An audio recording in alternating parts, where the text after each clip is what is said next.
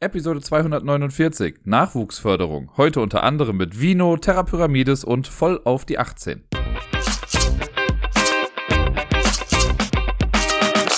Hallo zusammen, hier ist der Dirk mit der neuesten Episode vom Ablagestapel. Ich bin relativ happy, denn letzte Woche konnte ich doch ganz schön viel spielen. Ich war sehr überrascht quasi schon, als ich aufgeschrieben habe, welche Spiele es waren in der letzten Woche und auf zwölf an der Zahl gekommen bin.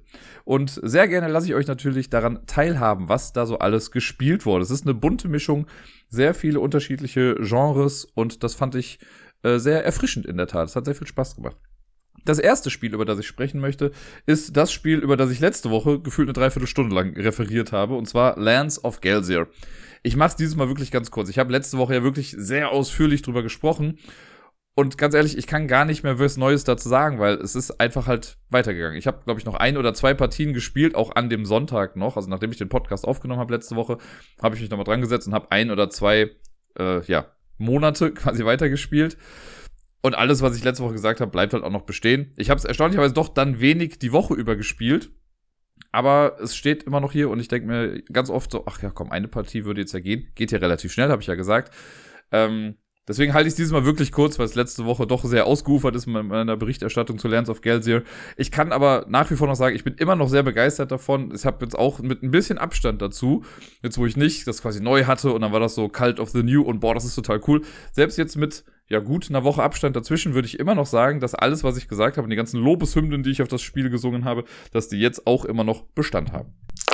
Die Woche war für mich auf eine ganz besondere Art und Weise ganz besonders, was ein bisschen doppelt gemoppelt ist. Aber ich habe äh, quasi viel mit Miepel gespielt. Und das erste Spiel, also es waren eigentlich so gesehen nur zwei Spiele, die ich mit ihr gespielt habe die Woche, aber das ist schon relativ viel für uns.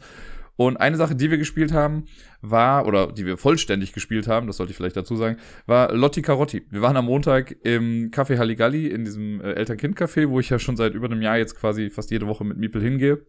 Die haben ja auch so eine Spieleausleihe da und wir nehmen uns ja eigentlich immer irgendwie mal entweder ein Buch oder ein Spiel und spielen damit rum, aber bisher hätte ich jetzt nicht großartig sagen können, ja, wir haben jetzt wirklich das Spiel gespielt. Wir haben auch, bevor wir Lotti Carotti gespielt haben, haben wir ähm, hier, wer ist das? Spitz, pass auf, fang die Maus, aus dem Haus, keine Ahnung, irgendwie sowas, äh, haben wir quasi gespielt, in Anführungszeichen, aber das war wirklich mehr so ein Freispiel damit und jetzt nicht mit Chips sammeln und keine Ahnung was nicht alles.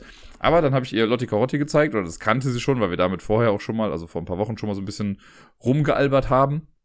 Äh, und dieses Mal haben wir auch immer noch eine sehr entschärfte Version quasi davon gespielt, aber dafür dann aber zwei Runden davon und auch wirklich quasi mit Regeln. Das war schon echt ganz cool. Wir haben es, also normalerweise ist ja bei Lotti Carotti so, man hat dieses Plastikboard und jeder bekommt, glaube ich, drei Hasen in seiner Farbe und man versucht als erstes ganz nach oben zu kommen. Und immer wenn man dran ist, muss man eine Karte aufdecken und auf der Karte steht drauf, wie viele Felder man nach vorne ziehen darf, also entweder eins, zwei oder drei.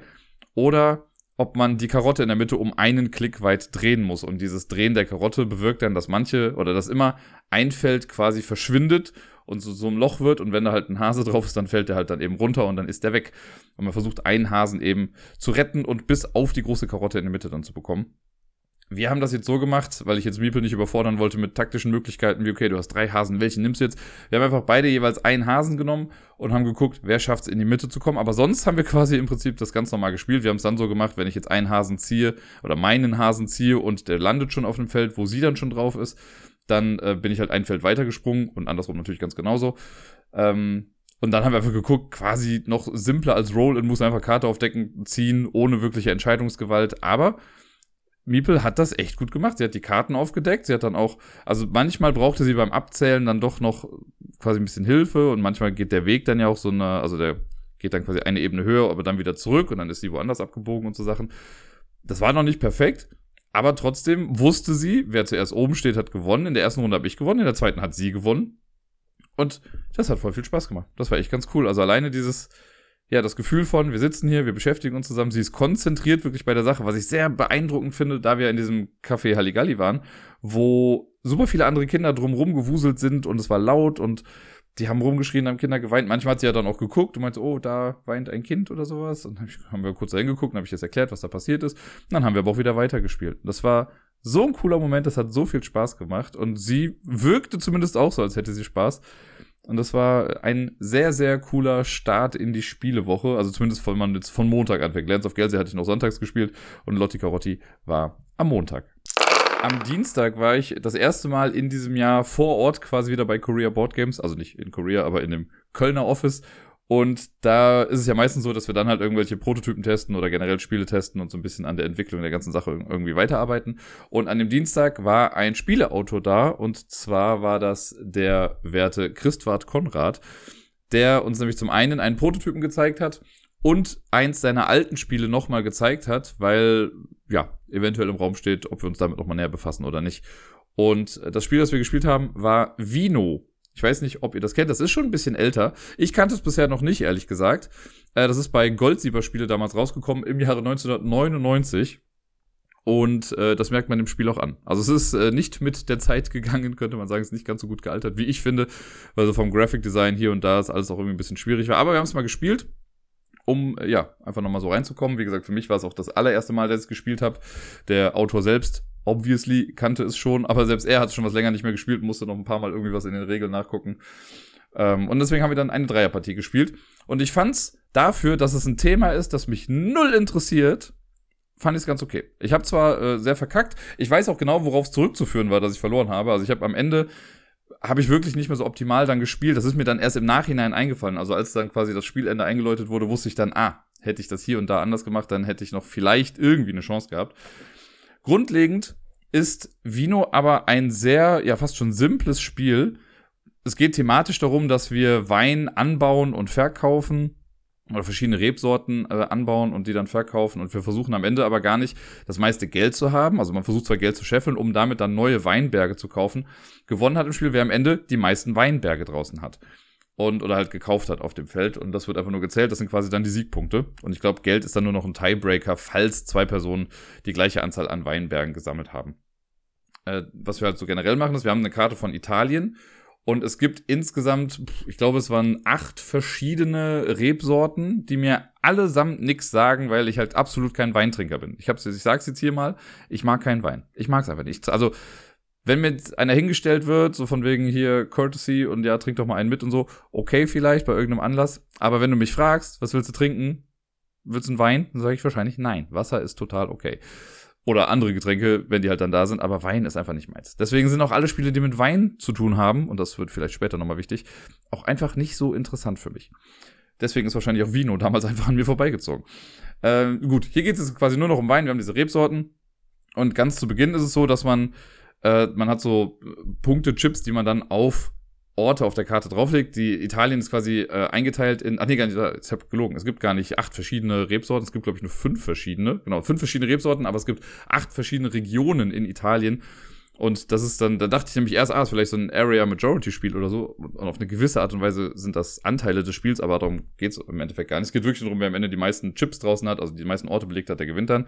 Zu Beginn darf man irgendwie zwei Orte belegen ähm, und das, das gibt dann auch vor, welche Rebsorten man quasi oder womit man startet. Man hat vor sich so ein kleines Player-Tableau, damit trackt man dann, wie viele Weinberge ich in, mit welcher Rebsorte quasi gerade habe. Also wenn ich jetzt in Region 1 gehe, und ich weiß, das könnte jetzt eventuell ein schlechtes Beispiel sein, ähm, weil ich jetzt gerade nicht mehr weiß, welche Rebsorten in welchem Gebiet waren. So, aber du gehst in Gebiet X und wenn du dann da reinsetzt, dann entscheidet man sich auch für eine Rebsorte, die man in diesem Gebiet anbaut. Das heißt, wenn ich dann jetzt hier den Montepulciano, ich glaube, so hieß einer, wenn ich den dann nehme, das heißt, sobald ich jetzt weiterhin in dieser Region Weinberge anbaue, dann äh, erhöht das meinen Wert in Montepulciano. Jetzt kann ich in andere Regionen gehen und kann auch diesen Wein dort anbauen und steigere dort auch quasi, ich sag mal, meinen Marktwert in Sachen Montepulciano.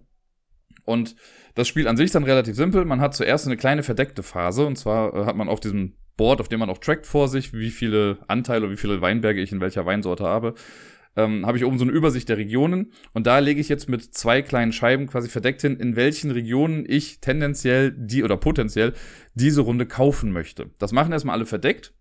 Das wird dann aufgedeckt und dann geht man einfach von eins bis acht alle Regionen durch und guckt, wer möchte da kaufen. Wenn ich jetzt, also angenommen in Region eins möchte niemand kaufen, dann überspringen wir die einfach. Wenn ich jetzt sage, ich möchte in Region zwei kaufen und niemand anderes ist gerade dort, dann kann ich dort so viel kaufen, wie ich möchte und kann dann sagen, gut, ich gebe jetzt von meinem Geld so und so viel aus. Auf den Weinbergen auf der Map steht auch mal drauf, wie teuer das ist, da so ein Chip draufzulegen. Das Geld gebe ich zur Bank, ich lege meinen Chip da drauf und erhöhe dann, wenn ich da schon eine Rebsorte quasi ausgesucht habe in dieser Region, dann äh, erhöhe ich einfach meinen Wert dieser Rebsorte. Und wenn ich da noch keine, wenn ich jetzt zum ersten Mal in Region 2 zum Beispiel reingehe, dann suche ich mir halt eine der Rebsorten aus, die dort verfügbar ist und äh, platziere dann auch, dann nimmt man sich dieses Token, das ist auf der Hauptmap quasi drauf, das nimmt man dann, legt das auf sein Playerboard und dann weiß man, okay, sobald ich jetzt in zwei baue, nehme ich jetzt den Lambrusco, keine Ahnung. Ich weiß wirklich nicht mehr, wie sie alle heißen. Lambrusco war, glaube ich, irgendeine, so die Kindervariante, wie der Autor meinte. Ähm, so, und das hat man dann und das ist dann gut, wenn jetzt mehrere Leute in einer Region sind, also angenommen, wir decken das auf und wir beide haben die zwei gewählt, dann wird erst geguckt, wer hat aktuell mehr Weinberge dort. Die Person hat dann das erste Kaufrecht und darf so viel kaufen, wie sie möchte. Und dann kauft man natürlich tendenziell erstmal die günstigeren Weinberge, weil die halt immer teurer werden. Äh, und dann ist die andere Person dran und kriegt quasi noch die Resterampe. Wenn wir gleich viele Weinberge haben, dann ist es so, dass wir einfach abwechselnd immer kaufen. Das heißt, ich kaufe einen, du kaufst einen, bis wir halt keine Lust mehr haben. Ja, das sind eigentlich im Prinzip die Szenarien, die passieren können. Das macht man dann die ganze Zeit durch, bis man äh, komplett fertig ist mit Kaufen, bis alle Regionen einmal durch sind. Und danach kommt dann die Verkaufsaktion. Da kann man dann sagen, gut, ich möchte jetzt ähm, meinen Montepulciano zum Beispiel verkaufen. Angenommen, ich habe jetzt insgesamt acht Weinberge davon, dann gibt es so eine Tabelle, die sagt mir, okay, bei acht Weinbergen kriege ich insgesamt, was weiß ich, 900 Mark. Und ähm, das kriege ich dann aus der Bank und ich muss dann ähm, dann muss man quasi ein bisschen runtergehen oder man muss äh, eine, wie heißt das nochmal, eine Pacht, glaube ich, oder sowas abgeben. Das heißt, ich muss Weinberge von Regionen, wo ich Montepulciano angebaut habe, die muss ich wieder zurück in meinen Vorrat nehmen. Das heißt, ich nehme diese Chips dann quasi runter. Und da ist es dann zum Beispiel klug, die günstigeren runterzunehmen, wenn ich denke, gut, nächste Runde möchte ich vielleicht wieder da reingehen und nochmal neu kaufen, dann kann ich halt die günstigeren wieder kaufen. Wenn jetzt aber mehrere da reingehen, könnten die mir das ja vielleicht auch wegkaufen. Also muss man dann gucken, dass man am Ende im besten Fall trotzdem nach, nach dem Verkauf immer noch die meisten Weinberge hat, damit man in dieser Region als erstes dann auch wieder kaufen kann. Da sind schon ein paar coole taktische Finessen mit dabei. Das hat schon Spaß gemacht, auch wenn ich es nicht so richtig gut raus habe. Das sind so Spiele, da brauche ich einfach eine Partie, um das so einigermaßen zu durchblicken und da scheue ich mich auch nicht zu sagen, beim ersten Mal spiele ich wahrscheinlich alles andere als optimal. So ja auch hier geschehen. Ich hatte zwischendurch habe ich die besten Sachen verkauft. Am Ende, hinten raus hat es einfach nicht mehr ganz gepasst. Da habe ich halt Mucks gebaut und nicht gute Sachen gekauft. Aber ja, man kann halt Sachen verkaufen. Da muss man Tokens wieder zurücknehmen äh, und damit ja so gesehen quasi Siegpunkte aufgeben. Äh, und dann gibt's noch so einen minimal kleinen, ich sag mal, Börsenanteil, aber das ist schon fast so hochgestochen. Es gibt so einen kleinen Track unten. Und wenn ich jetzt ähm, was verkaufe, dann muss ich in der Rebsorte quasi ein paar Schritte runtergehen. Da ist so ein kleiner Track unten. Alle äh, Rebsorten liegen am Anfang auf null Und es geht in beide Richtungen, nach links und nach rechts, quasi in den Minusbereich. Immer minus 100, minus 200, minus 300, minus 400, minus 500 und nach rechts quasi auch bis plus 500. Wenn ich jetzt Montepulciano verkaufe, dann steht in dieser Tabelle, wo steht, wie viel Geld ich bekomme, wie viele Token ich zurücknehmen muss, da steht dann auch, wie viele Schritte ähm, sich oder wie viele Schritte da aufgeteilt werden oder abgehandelt werden müssen auf dieser, ja, Bonusleiste. Und jetzt, dann kann es sein, dass ich jetzt mit dem Montepulciano zwei Schritte nach unten gehen muss. Der geht dann also von 0 auf minus 200. Heißt, die Personen, die nach mir verkaufen in dieser Rebsorte, kriegen 200 weniger als das, was eigentlich auf dieser Tabelle draufsteht. Als Ausgleich dafür, dass das aber runtergeht, darf ich jetzt entweder eine andere Rebsorte um zwei Felder weit nach oben pushen oder zwei Rebsorten um jeweils ein Feld nach oben pushen. Also immer die Anzahl an Schritten, die ich runtergehe, gehen andere nach oben. Und das ist ganz cool gemacht. Man kann jederzeit überprüfen, ob das gerade stimmt, was da steht, weil die Gesamtsumme immer null ist. Das ist so ein Nullsummenspiel, ne? Weil wenn ich in den einen nach unten gehe, geht das andere nach oben. Wenn die wieder nach unten gehen, geht was anderes vielleicht wieder dann auch nach oben. Also, das ist ganz clever gemacht. Und das bestimmt halt den Markt, ne? Wenn jetzt irgendwie ganz viele Leute äh, sich auf, also auf vier von den fünf Rebsorten konzentrieren, dann wird die eine, also die, die außer Acht gelassen wird, geht unweigerlich irgendwann nach oben. Und selbst wenn man davon gar nicht so viel hat, kann sein, dass es sinnvoll ist, die zu verkaufen, wenn man durch den Bonus, den man davon bekommt, einfach schon wieder gut leben kann und gut Geld bekommt. Wenn das dann abgehandelt ist, wenn jeder einmal dran war mit Verkaufen, dann wird kurz geguckt, wer hat in dieser Runde das meiste Geld eingenommen. Also gar nicht das Gesamtvermögen, sondern nur in dieser Runde. Das muss man also ein bisschen getrennt lagern. Das ist so ein bisschen wie bei East India Companies letztens. Also geschichtlich gesehen ist es ja quasi andersrum. Bei East India Companies ist es so ähnlich wie bei Vino, aber da ich das in der Reihenfolge erst gespielt habe, ist es für mich natürlich jetzt so rum. Ähm, das heißt, man legt das erst separat hin, dann guckt man, wer hat das meiste Geld eingenommen. Und die Person, die das meiste Geld eingenommen hat, ist in der Folgerunde als letztes in der Initiativleiste dran. Und das hat halt Auswirkungen beim Verkauf zum Beispiel und so. Ne? Also wenn ich jetzt einmal richtig einen Reibach gemacht habe, dann bin ich als letztes dran. Wenn ich wenig Geld verdient habe, habe ich quasi ein bisschen zuerst das Recht zu verkaufen. Und das Ganze macht man so lange, bis alle Regionen einmal komplett voll waren. Die müssen nicht am Ende auch komplett voll sein, aber es gibt so eine kleine Weinflasche als Tracker quasi und wenn jetzt eine Region einmal komplett mit Weinbergen vollgemacht wurde, oder zumindest, also es gibt noch so eine kleine Feinheit, aber quasi, wenn es voll gemacht wurde, dann wird diese Weinflasche vom Feld runtergenommen und wenn alle Weinflaschen runter sind, dann endet das Spiel, auch instant quasi. Jetzt meinte ich gerade, es gibt so eine kleine Feinheit. Die Weinberge sind nochmal unterteilt. Es gibt welche, die haben so eine äh, dunkel aufgedruckte Zahl und welche in so einer weiß aufgedruckten Zahl, wo man dann nur so einen Rand quasi sieht. Und das bedeutet, wenn in einer Region alle dunkel aufgedruckten Zahlen bedeckt wurden mit Weinbergen, die wir gekauft haben, dann gibt es quasi Geschenke vom Staat oder so. Und die Person, die bis dato dann die meisten Weinberge in dieser Region hat, bekommt einen Weinberg geschenkt. Und man nimmt dann in der Regel den höchsten, also den teuersten. Die Person, die die zweitmeisten Weinberge hat, bekommt zwei Weinberge geschenkt. Und die Person danach ich weiß gar nicht, ob es der Rest ist oder einfach nur drei. So ganz sicher bin ich mir jetzt gerade nicht mehr. Ich glaube, man bekommt sogar den ganzen Rest. Und das muss man auch nochmal mit reinnehmen, weil wenn ich jetzt sage, gut, ich kaufe jetzt das letzte Ding, ich habe aber dann die meisten, kriege ich ja nur einen. Man kann halt diese weißen Dinger, die man eigentlich geschenkt bekommt, die kann man auch kaufen. Dann kann es sinnvoll sein, die zuerst zu kaufen, damit dann die Geschenke nicht mehr so groß ausfallen für die anderen Mitspielenden. Das ist das ist schon so ein bisschen komplex, wo man so ein bisschen rumrechnen muss, wie man es machen möchte und guckt, okay, passt das Geld hier, passt das da, kann ich das jetzt kaufen? Ähm, es ist schon smart gemacht, dass man immer nur in zwei Regionen quasi agieren kann. Ich glaube, wenn man jetzt jede Region durchgehen würde, dann würde das Spiel Jahre dauern. So hat das eine gute Länge, wie ich finde. Also wir haben es zu dritt gespielt.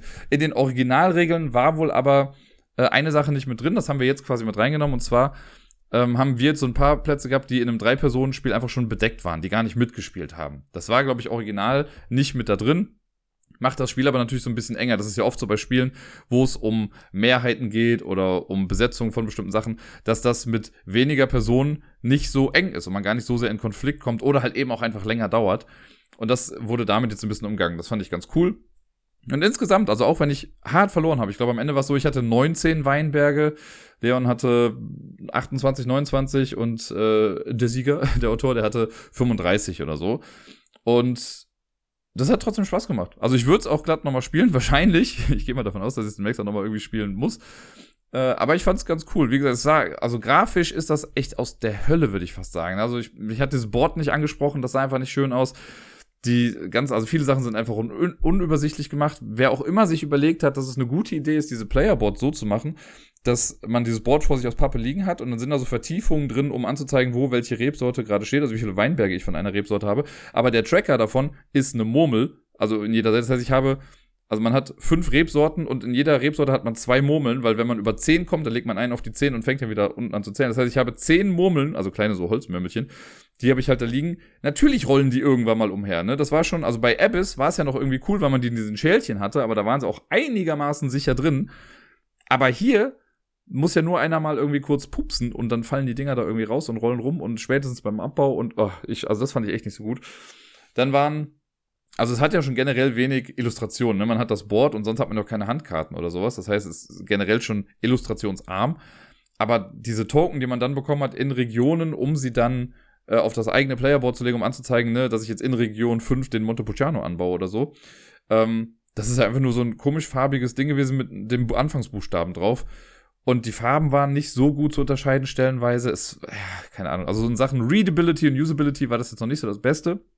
Aber ich glaube, da kann man echt gut was draus machen. Und im besten Fall kann man dieses Drecks-Wein-Thema auch einfach droppen und was Cooles vielleicht daraus machen. Äh, was ja jetzt einfach nur so ein persönliches Ding ist. Es gibt ja auch eine ganze Menge Weinträger, die genau das dann vielleicht auch cool finden mir persönlich hat das Thema halt so gar nichts gebracht, mir war es egal, ich habe halt einfach Plättchen irgendwo draufgesetzt. Ich glaube, im Endeffekt wird's das ja auch sein, ne? Also, selbst wenn man da jetzt ein Thema draus macht wie eine Spielemesse und man belegt die Stände oder so, ja, dann gibt's wieder auch Leute, denen das Thema egal ist und für die ist das auch nur ein abstraktes Plättchen legen, weil genau das ist es im Prinzip auch. Aber es funktioniert ganz gut und mit ein paar Kniffen hier und da kann das, glaube ich, echt ganz gut in die Neuzeit gehoben werden. Das ist mein äh, Ersteindruck zum 1999 erschienenen Spiel Vino. Beim nächsten Spiel bin ich zugleich vorsichtig als auch ein bisschen stolz darüber sprechen zu können. Äh, denn es ist Terra Pyramides. Wer jetzt in den letzten Wochen ein bisschen aufgepasst hat, der hat ja mitbekommen, dass Terra Pyramides das quasi erste Spiel ist, bei dem ich jetzt bei Korea Board Games so ein bisschen mit dran gearbeitet habe. Deswegen solltet ihr auch meinen Eindruck dazu natürlich mit einer gewissen Vorsicht irgendwie genießen. Weil natürlich werde ich euch sagen, kauft euch dieses Spiel. Es ist ein super tolles Spiel und es macht super viel Spaß und es ist, sieht toll aus und ihr sollte, jeder sollte es haben. Weil ich ja irgendwie an den Verlag gebunden bin. Ich versuche aber trotzdem natürlich auch irgendwie so objektiv wie möglich über das Spiel zu sprechen. Und auch gerade heute, weil es nur, also das Spiel ist jetzt noch gar nicht draußen. Ich habe jetzt, äh, wir haben so eine Pre-Production-Copy quasi bekommen oder ein paar davon, um zu gucken, ob das Material stimmt, wie das alles aussieht und haben halt auch das genutzt, um uns Notizen zu machen, was man noch weiter am Spiel anpassen kann oder was geändert werden muss.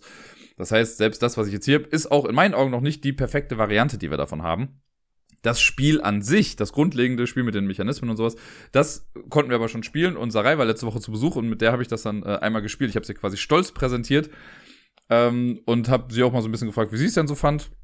Und auch da war das Feedback im Großen und Ganzen positiv. Äh, und was heißt im Großen und Ganzen? Es war eigentlich durchweg positiv die Sachen, die wir kritisiert haben, die haben wir quasi gemeinsam auch kritisiert, das waren so die Sachen, die wir halt generell noch irgendwie verbessern wollen.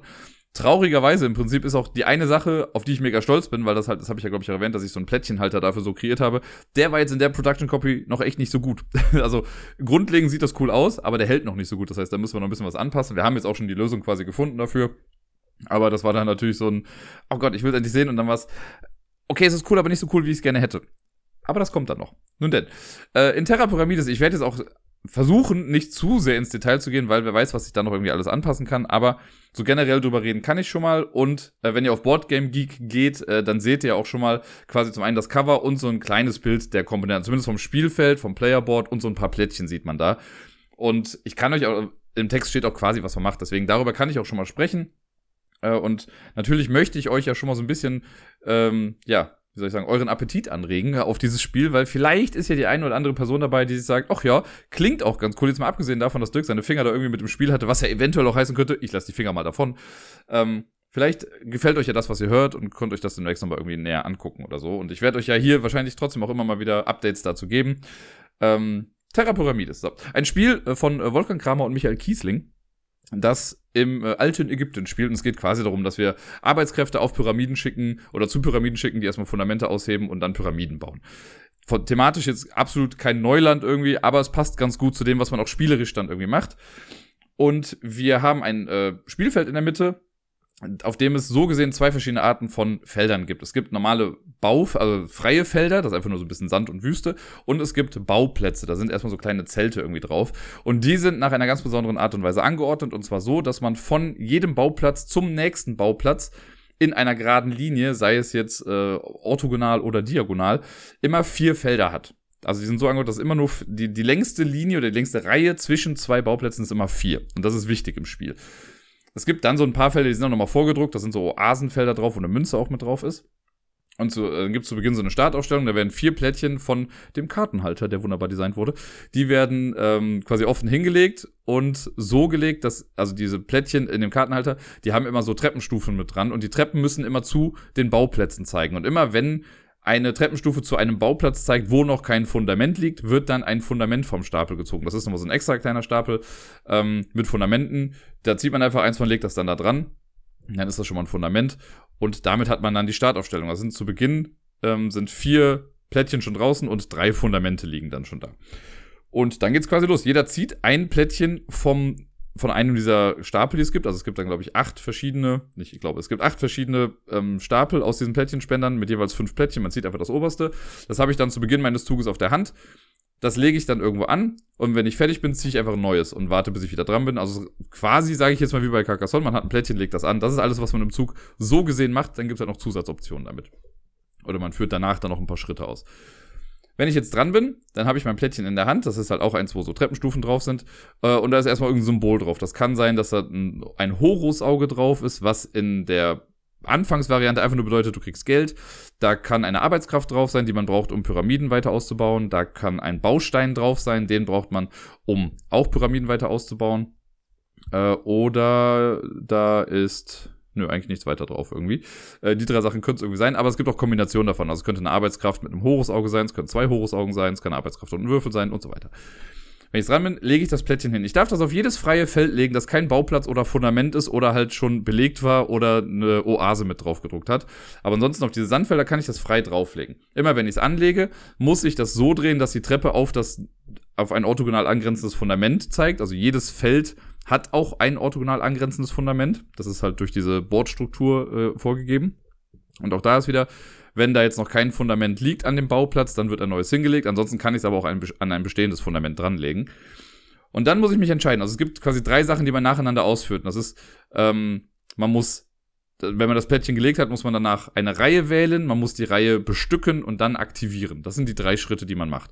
Eine Reihe wählen heißt, ich gucke mir jetzt an, das Plättchen, das ich gelegt habe, das muss jetzt Bestandteil einer Reihe werden. Und eine Reihe, das sind die vier Felder, die zwischen zwei Bauplätzen sind oder zwei Fundamenten sind.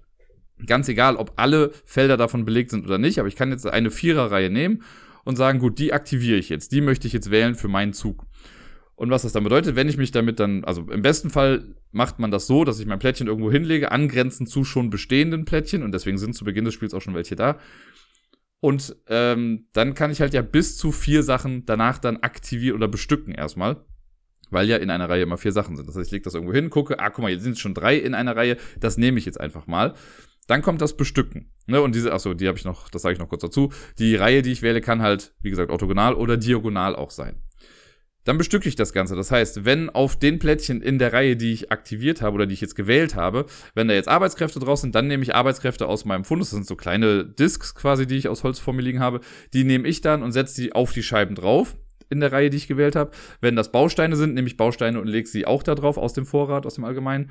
Äh, sollten da jetzt Horusaugen drauf sein, dann kriege ich das einfach als Gold aus dem Vorrat. Das kann man theoretisch auch drauflegen. Äh, es kam auch direkt die Frage irgendwie von Sarai dann auf, so, okay, muss ich das jetzt immer da drauflegen? Kann man sich das nicht irgendwie merken? Es ist halt so ein bisschen, um nachzuhalten, ob man sich jetzt schon alles genommen hat oder nicht. Ich würde mal fast behaupten, wenn man jetzt in Partien ist mit Leuten, die das Spiel schon gut kennen, dann kann ich mir die Arbeits-, also die Würfel und das Geld auch einfach so in meinen Vorrat nehmen. Bei den Scheiben ist es schon sinnvoll, dass die erstmal draufgelegt werden. Warum? Da kommen wir dann gleich zu. Aber das legt man erstmal dann irgendwie drauf. Bei den ähm, Bauklötzen ist es so, bei den Bausteinen, die sind aus dem Vorrat, also die physischen Bausteine sind alle einfach nur weiß. Aber auf unserem Player-Tableau haben wir quasi so Pyramiden in verschiedenen Farben. Es gibt sechs verschiedene Farben und eine weiße Pyramide auch noch auf dem Playerboard.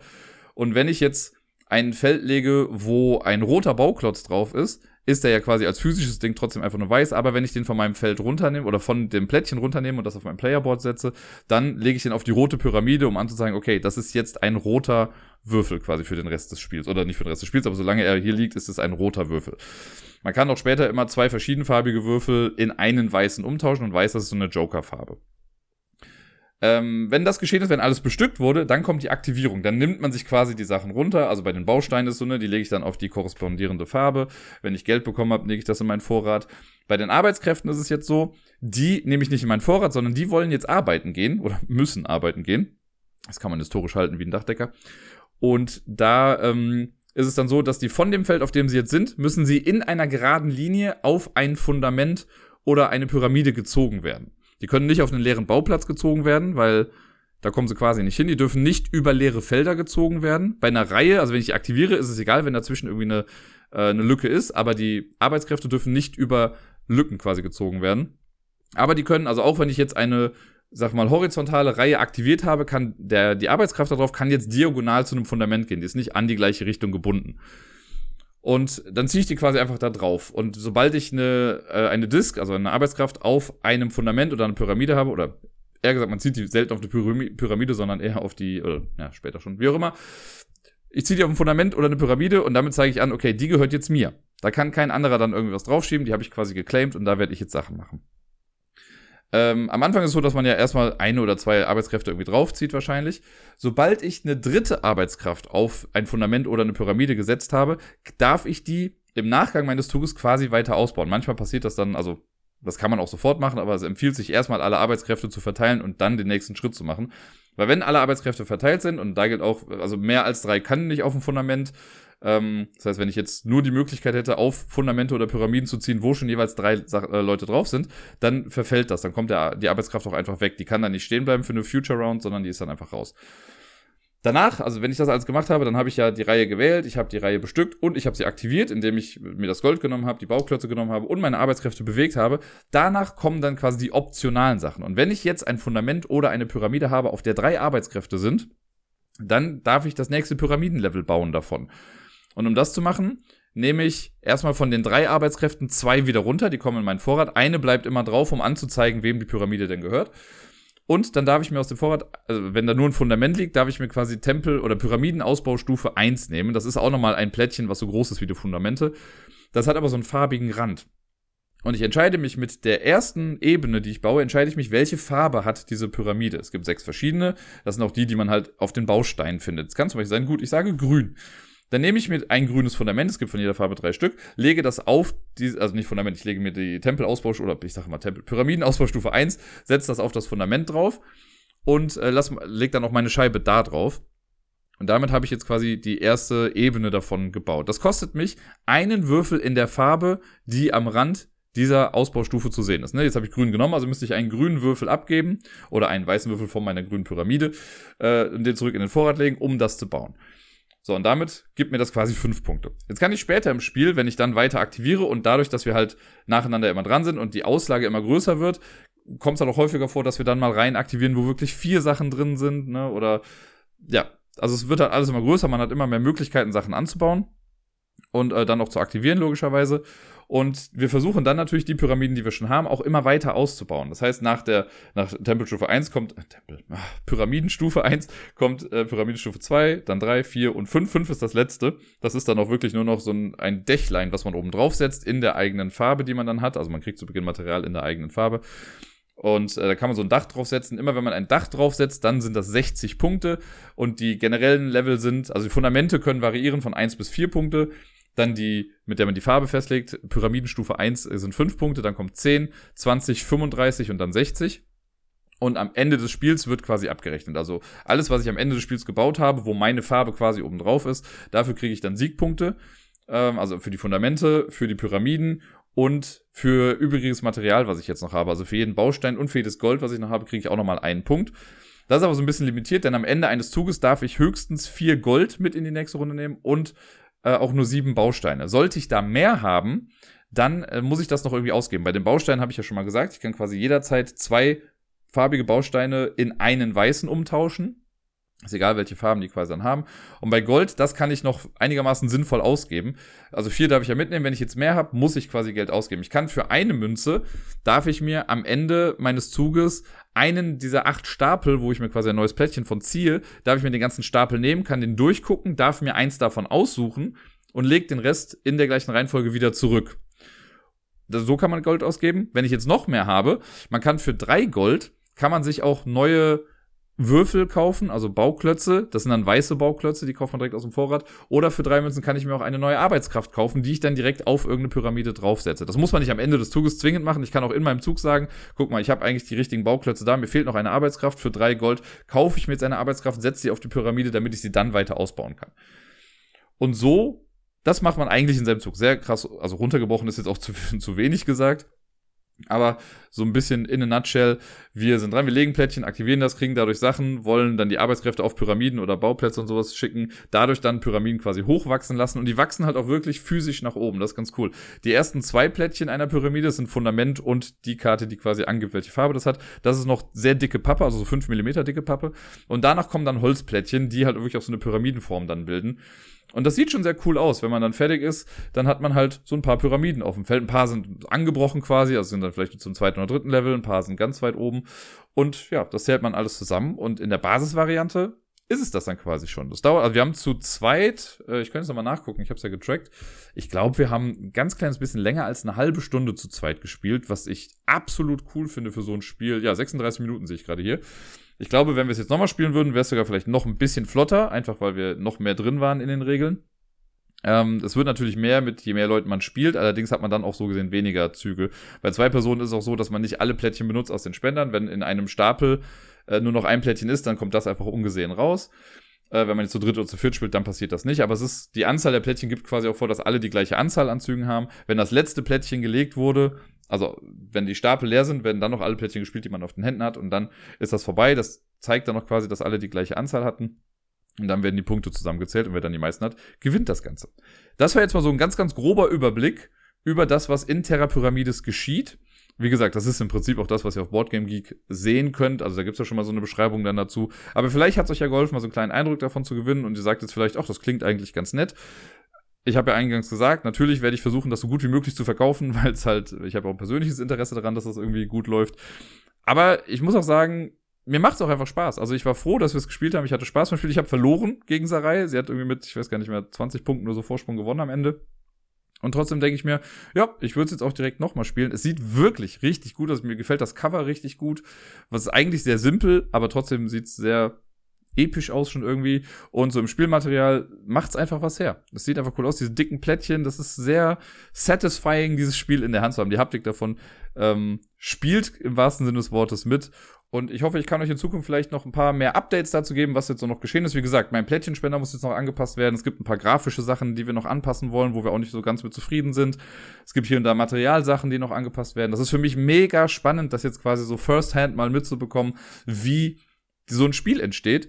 Die Regeln, die habe ich jetzt auch quasi nochmal dann ins Reine geschrieben. Also, die wurden vorher, war das halt so, ich sag mal, so eine Art Draft, wo halt klar war, wie es gespielt wird. Das habe ich aber nochmal irgendwie versucht, in, in besseres Deutsch und auch gegendertes Deutsch und sowas oder genderneutrales Deutsch so rum zu packen. Ähm, was ja gerade hier und da vielleicht mal Thema ist in der Brettspielszene, falls ihr ein bisschen mit aufgepasst habt. Und ähm, ja, es ist für mich einfach cool. Ich halte euch auf dem Laufenden und ich hoffe, ihr hattet äh, einen guten ersten Eindruck von Terra Pyramides. Jetzt habe ich ja eben schon erwähnt, dass Sarai zu Besuch war und wir Terra Pyramides gespielt haben. Und danach haben wir noch was anderes gespielt, über das ich gar nicht so viel sprechen kann. Es ist noch kein Unlock, aber wir haben äh, den neuesten Fall der Echoes-Reihe gespielt. Echoes, die Violine, von der ich im Vorfeld schon gehört habe, dass das auch wieder ein ganz cooler Fall sein soll. Es gab ja für mich, also davor habe ich ja die anderen vier auch alle gespielt. Es gab ja der Mikrochip, der Cocktail, die Tänzerin und der Ring. Davon haben mir am besten gefallen ähm, fast auf Platz 1 würde ich sagen, die Tänzerin und knapp dahinter der Ring. Das waren die beiden, die mir richtig gut gefallen haben. Die anderen beiden sind okay, aber in meinen Augen halt nicht so stark wie die anderen beiden, weil ich da die Geschichte einfach cooler fand und packender. Und jetzt so ähnliches habe ich halt quasi gehört, dass bei Violine auch die Geschichte an sich wieder ganz cool sein soll. Und ja, wir haben es gespielt und es war sehr lustig, weil Sarai sagt von sich selbst aus, dass sie eine Musiklegasthenikerin ist, die gar nicht so viel in dieser Musikwelt irgendwie oder nicht so viel damit anfangen kann. Ich hingegen, also ich würde auch sagen, dass ich eine Koryphäe bin in Sachen Musik, aber also ich spiele ja Schlagzeug und so ein bisschen Noten lesen kann ich ja und irgendwie bin ich ja schon auch ein recht, in Anführungszeichen, musikalischer Mensch. Mir gefällt Musik einfach sehr, sehr gerne. Jetzt ist Musik hier so eins der vorherrschenden Themen, was in diesem Hörspiel halt auch sehr krass aufgegriffen wird, weil es geht halt um einen, also man hört Auszüge aus Symphonien quasi und muss damit halt auch Sachen machen. Ähm, und er hat mir richtig gut gefallen. Also ich würde nicht sagen, dass, also von denen, die ich jetzt eben genannt habe, ich würde sagen, der ist für mich jetzt äh, das gute Mittelfeld in der Tat. Von den fünf Fällen würde ich ihn auf Platz drei setzen. Ich glaube aber auch, weil es unfassbar schwierig ist, wenn man nicht eine Sache erkennt. Es gibt nämlich, also, ich weiß gar nicht, wie ich es jetzt sage, also ich möchte ja nicht spoilen. Es gibt eine Sache, die wird in dem Fall angesprochen, ne, wenn man, man hört sich ja bei Echos die verschiedenen Versatzstücke quasi an, diese Karten scannt man mit der App und dann kriegt man ja immer so Teile gesagt. Und es wird eine Sache dann irgendwann erwähnt, die einem sehr hilft, den Fall nachher zu lösen. Wenn man das nicht schafft oder wenn man das, selbst wenn man das hört, aber nicht dahinter kommt, dann kann es, glaube ich, sehr schwierig sein. Oder es dauert auf jeden Fall viel länger, den Fall zu lösen, weil man dann so ein paar Sachen vielleicht wahllos einfach aneinander puzzelt. Das ist ja so ein bisschen Mastermind-mäßig. Ne? Man scannt dann ja immer eine Kapitelkarte und sagt, welche drei Karten gehören dazu. Und wir hatten dann schon, bei ein paar Sachen haben wir es direkt im ersten Anlauf gelöst, bei manchen mussten wir noch ein bisschen rumprobieren. Ähm, und das war aber dann bei uns ganz gut aufgeteilt, weil ich sage jetzt mal so, ich war so ein bisschen für den musikalischen Anteil, das zu übersetzen da. Unsere Reihe hat die Story an sich dann besser zusammengepuzzelt als ich. Deswegen waren wir, was das anging, auch echt ein ganz gutes Team. Mir persönlich hat es echt gut gefallen, weil ich eben diesen musikalischen Aspekt da drin auch sehr gerne mochte. Und es hatte, also es hatte schon fast ein bisschen was wie so ein Musik-Escape Room, sage ich mal. Ähm, was die Rätsel zumindest anging. Und von daher fand ich es ganz cool. Die Geschichte an sich war auch echt ganz nett. Nicht so packend wie jetzt bei Tänzerin oder der Ring zumindest aus meiner Sicht jetzt. Äh, aber trotzdem war ich sehr, sehr gut unterhalten. Wir haben das Ganze in, ich glaube, 55 Minuten oder so gelöst, was ich eine sehr gute Zeit finde. Äh, keine Ahnung, ob jetzt jemand sagt, ja, ich habe es in 20 gemacht. Wir haben das ja natürlich, also das heißt natürlich, aber wir spielen es natürlich auf der, für uns natürlich auf der normalen ähm, Levelstufe, wie auch immer. Man kann das ja auch irgendwie so ein bisschen abgeschwächter spielen, dass man erst nur die Hälfte der Karten hat und dann die zweite Hälfte mit dazu holt. Wir haben direkt alles draußen liegen gehabt und uns einmal alles angehört. Äh, mir gefällt Echos nach wie vor ganz gut. Ich mag das, dass man das so scannt. Dann hört man diese echt nach wie vor super gut produzierten Hörspiele hier nochmal mehr, weil ja wirklich jetzt auch nicht nur gute SprecherInnen irgendwie dabei sind, sondern dass halt auch die, ja, diese Muka mukalische, genau, musikalische Note, haha, pun intended, ähm, einfach nochmal mehr gegeben ist. Und dann hört man das und während man sich die einzelnen Sachen hört, man könnte ja auch sagen, gut, wir hören erstmal einmal alles an und machen uns dann Gedanken dazu. Aber bei uns ist es okay, wir hören irgendwie eins und denken ach guck mal, das merken wir dann das zweite, ach guck mal, das passt doch irgendwie dazu, das war doch der gleiche Hintergrund oder das könnte von der Story her passen. Und wir haben dann schon Sachen zusammengepuzzelt, obwohl wir noch gar nicht alle irgendwie gehört hatten. Und dann überprüft man mal Sachen und es ist ja auch gut, wenn man dann schon mal wieder Sachen irgendwie rausgelegt hat, die man jetzt gar nicht mehr beachten muss, weil sie schon irgendwie fertig sind das war schön. Es hat mir echt viel Spaß gemacht. Wie gesagt, von den Fünfen für mich das ein gutes, sehr gutes Mittelfeld. Die anderen beiden, wie gesagt, von der Story her fand ich es nochmal ein bisschen cooler. Aber das heißt nicht, dass das hier in irgendeiner Weise irgendwie abgeschwächt werden soll. Es hat mir Spaß gemacht. Ich glaube, wenn man keinen großen Bezug zur Musik hat, könnte es ein bisschen schwieriger sein. Aber alles in allem trotzdem ein sehr, sehr solider Fall in der Echoes-Reihe gefühlt vergeht ja gerade keine Woche, in der ich nicht irgendwie über Unlock spreche. Wir haben auch wieder zusammen einen Unlock-Fall gelöst und waren auch sehr happy, weil wir nochmal in der App geguckt haben, was es noch so alles für Boxen gibt, die wir noch nicht gesehen haben. Und da sind noch eine ganze Menge, also von daher wird's nicht langweilig damit. Wir haben jetzt einen einfachen Fall gespielt. Ich krieg den Namen auch gar nicht mehr zusammen. Es ist irgendwie das verlassene Geister-Spukhaus, bla. Irgendwie sowas. Ähm, da hatte Sarai so eine Einzelbox. Also es gibt ja eigentlich Unlock immer in diesen Dreierboxen zusammen, aber man kann sie auch einzeln kaufen. Das wäre jetzt so eine Einzelbox. Und wir haben den, lass mich nicht lügen, ich glaube in 25 Minuten wirklich auch gelöst. Ähm, und es war, also, es war jetzt gar nicht, dass ich gelangweilt war davon. Für die 25 Minuten war es ganz cool. Es waren jetzt keine krass elaborierten Rätsel irgendwie mit dabei. Ich glaube, das uns am längsten aufgehalten hat, war, dass wir jetzt eine versteckte Zahl äh, etwas länger nicht gefunden haben, aber als wir dann die ganzen Sachen hatten, ging es dann auch relativ simpel voran. Und trotzdem hat mir Spaß gemacht. Also ich fand die Geschichte dahinter ganz cool. Ich glaube, so als Einstiegsding ist das auch ganz nett. So das Setting stimmte. Da waren die Rätsel dann auch irgendwie ganz cool. Ich würde sogar fast sagen, es hat ja so eine ähnliche Geschichte, sage ich mal, oder ein ähnliches Setting wie der Mysteriumfall in der Gamebox. Und da würde ich fast sagen, dass mir insgesamt der jetzt hier so ein bisschen besser gefallen hat von dem Ambiente und sowas. Weil ich ja fand, bei dem Mysterium-Ding, da waren ja auch ein paar Sachen, die bei uns nicht so richtig funktioniert hatten. Also jetzt gar nicht im Sinne von, dass die App kaputt war oder so, sondern wir sind halt, wir haben halt Sachen übersprungen und dann war die Farbe ja irgendwie mal nicht richtig. Das fand ich hier so ein bisschen stimmiger. Also man konnte den so locker runterspielen und ich glaube, für Leute, die das wirklich als Einstieg nutzen wollen, für die ist so ein Fall absolut Gold wert und genau richtig. Ähm, und hat jetzt keine mega krass großen Überraschungen irgendwie parat. Es gab jetzt auch nicht irgendwie krasse Spielereien mit der App. Aber alles in allem eine gute halbe Stunde, die wir damit verbracht haben. Mit dem zweiten Spiel in der heutigen Episode habe ich ja schon gesagt, dass ich mit Meeple ein bisschen mehr gespielt hatte. Bisher war ja nur Lotti Carotti da. Jetzt kommen wir zum nächsten Spiel. Und zwar hatte ich aus irgendeinem Anflug, ich weiß gar nicht mehr warum, aber ich hatte am Freitag irgendwie Lust, ach komm, ich will mit Meeple irgendwie doch nochmal auf was Neues irgendwie spielen. Also hier die Spiele, die wir haben, die benutzen wir oft mehr so zum Freispiel. Aber ich dachte nochmal, so ein Klassiker. Sowas wie Obstgarten wäre vielleicht nicht schlecht. Ich dachte, okay, das Obstgarten an sich mit diesem Raben zusammenpuzzeln, na, ist vielleicht noch ein bisschen zu früh, aber es gibt ja auch der erste Obstgarten, also das heißt einfach nur erster Obstgarten. Und das habe ich dann mit Miepel zusammen geholt. Wir waren zusammen in der Meierschen und haben uns das dann da geholt, weil ich wusste, dass die Spieleauswahl das auf jeden Fall bereithalten wird. Und das haben wir dann geholt, sind nach Hause gegangen und ich habe ihr dann schon auf dem, also als wir da waren, habe ich ihr das schon mal gezeigt, da hatte sie schon Bock irgendwie drauf und dann wollte sie es auch zusammen mit auspacken, äh, hat mitgeholfen, die Teile auszupöppeln und war natürlich auch schon mega angetan vom Material. Es ist halt ein Haberspiel, die können halt eben die Holzsachen auch echt ganz cool. Wobei ich ein bisschen, also minimalster Kritikpunkt, was bei so einem Kinderspiel ja wirklich schon was heißen soll. Ähm, ich finde es halt schade, dass es gibt so eine kleine eine Rabenfigur, die ganz süß ist und Miepel hat damit auch so dann noch ein bisschen freispielmäßig rumgespielt. Aber die ist halt nur einseitig bedruckt. Das finde ich irgendwie schade, dass sie nicht beidseitig bedruckt ist. Aber gut, meckern auf hohem Niveau und so. Äh, mein erster Obstgarten funktioniert auch ganz einfach. Es ist ein kooperatives Spiel und wir haben es, ich glaube, fünfmal hintereinander gespielt, was ja auch schon irgendwie für das Spiel spricht und auch, dass Miepel Bock hatte, das dann irgendwie fünfmal zu spielen. Ähm, wir haben es fünfmal gewonnen. Es ist eine reine Glückssache im Prinzip. Also man hat keine großartige Entscheidung in diesem Spiel. Aber ne, für Kinder ab zwei, ich meine, Miepel wird jetzt bald schon drei, aber dafür war es jetzt echt gut. So, ne? Und sie hatte Spaß und das ist ja auch erstmal das Ziel, dass sie generell Spaß am Spiel hat. Äh, bei mein erster Obstgarten, ich werde es jetzt trotzdem einfach mal erklären. Vielleicht äh, denken sich jetzt einige von euch, das werde ich sowieso nicht brauchen und es interessiert mich nicht, aber ich möchte ja auch immer mal meine Eindrücke dazu noch irgendwie vermitteln und es geht auch so ein bisschen um die Emotionen bei den Spielen äh, und was ich so damit verbinde. Mein erster Obstgarten, äh, wie gesagt, ein kooperatives Spiel. Es gibt, oder die Story ist, wir haben einen Obstgarten, wir müssen das Obst von den Bäumen pflücken, bevor der Rabe kommt und sich quasi an unserem Obst labt. Hier in der Junior-Variante, also im, im, ersten Obstgarten, ist es so, dass wir vier äh, kreisrunde Plättchen haben, auf denen Bäume draufgedruckt sind. Die bestückt man zunächst mit dem Obst. Es gibt vier verschiedene Obstsorten, beziehungsweise drei verschiedene. Es gibt äh, Pflaumen, es gibt Birnen und es gibt zweimal Äpfel, einmal grüne, einmal rote. Die kommen auf die entsprechenden Bäume. Da sind so kleine äh, Sachen mit auf den Illustrationen drauf, die dann quasi sagen, welche Farbe wohin kommt, weil die Birnen sind gelb, die Äpfel halt grün und rot und die Pflaumen sind blau. Das wird dann platziert. Das hat Miepel auch super schnell rausbekommen. Also ich habe ihr das einmal gesagt, ne? hier ist die gelbe Gießkanne, das heißt, da kommen die gelben Birnen drauf. Hier ist der rote Pilz, das heißt, da kommen die roten Äpfel drauf. Und das hat sie dann auch immer selber gemacht. Das war ganz gut. Wobei ich bin mal gespannt, wie es ist, wenn wir es nochmal spielen und ich die Reihenfolge der Bäume vertausche. Ob sie sich jetzt einfach nur gemerkt hat, ah, okay, ganz links ist blau und ganz rechts ist gelb, oder ob sie das wirklich anhand der Symbole sich dann irgendwie äh, erschließen kann. Werde ich dann demnächst nochmal versuchen.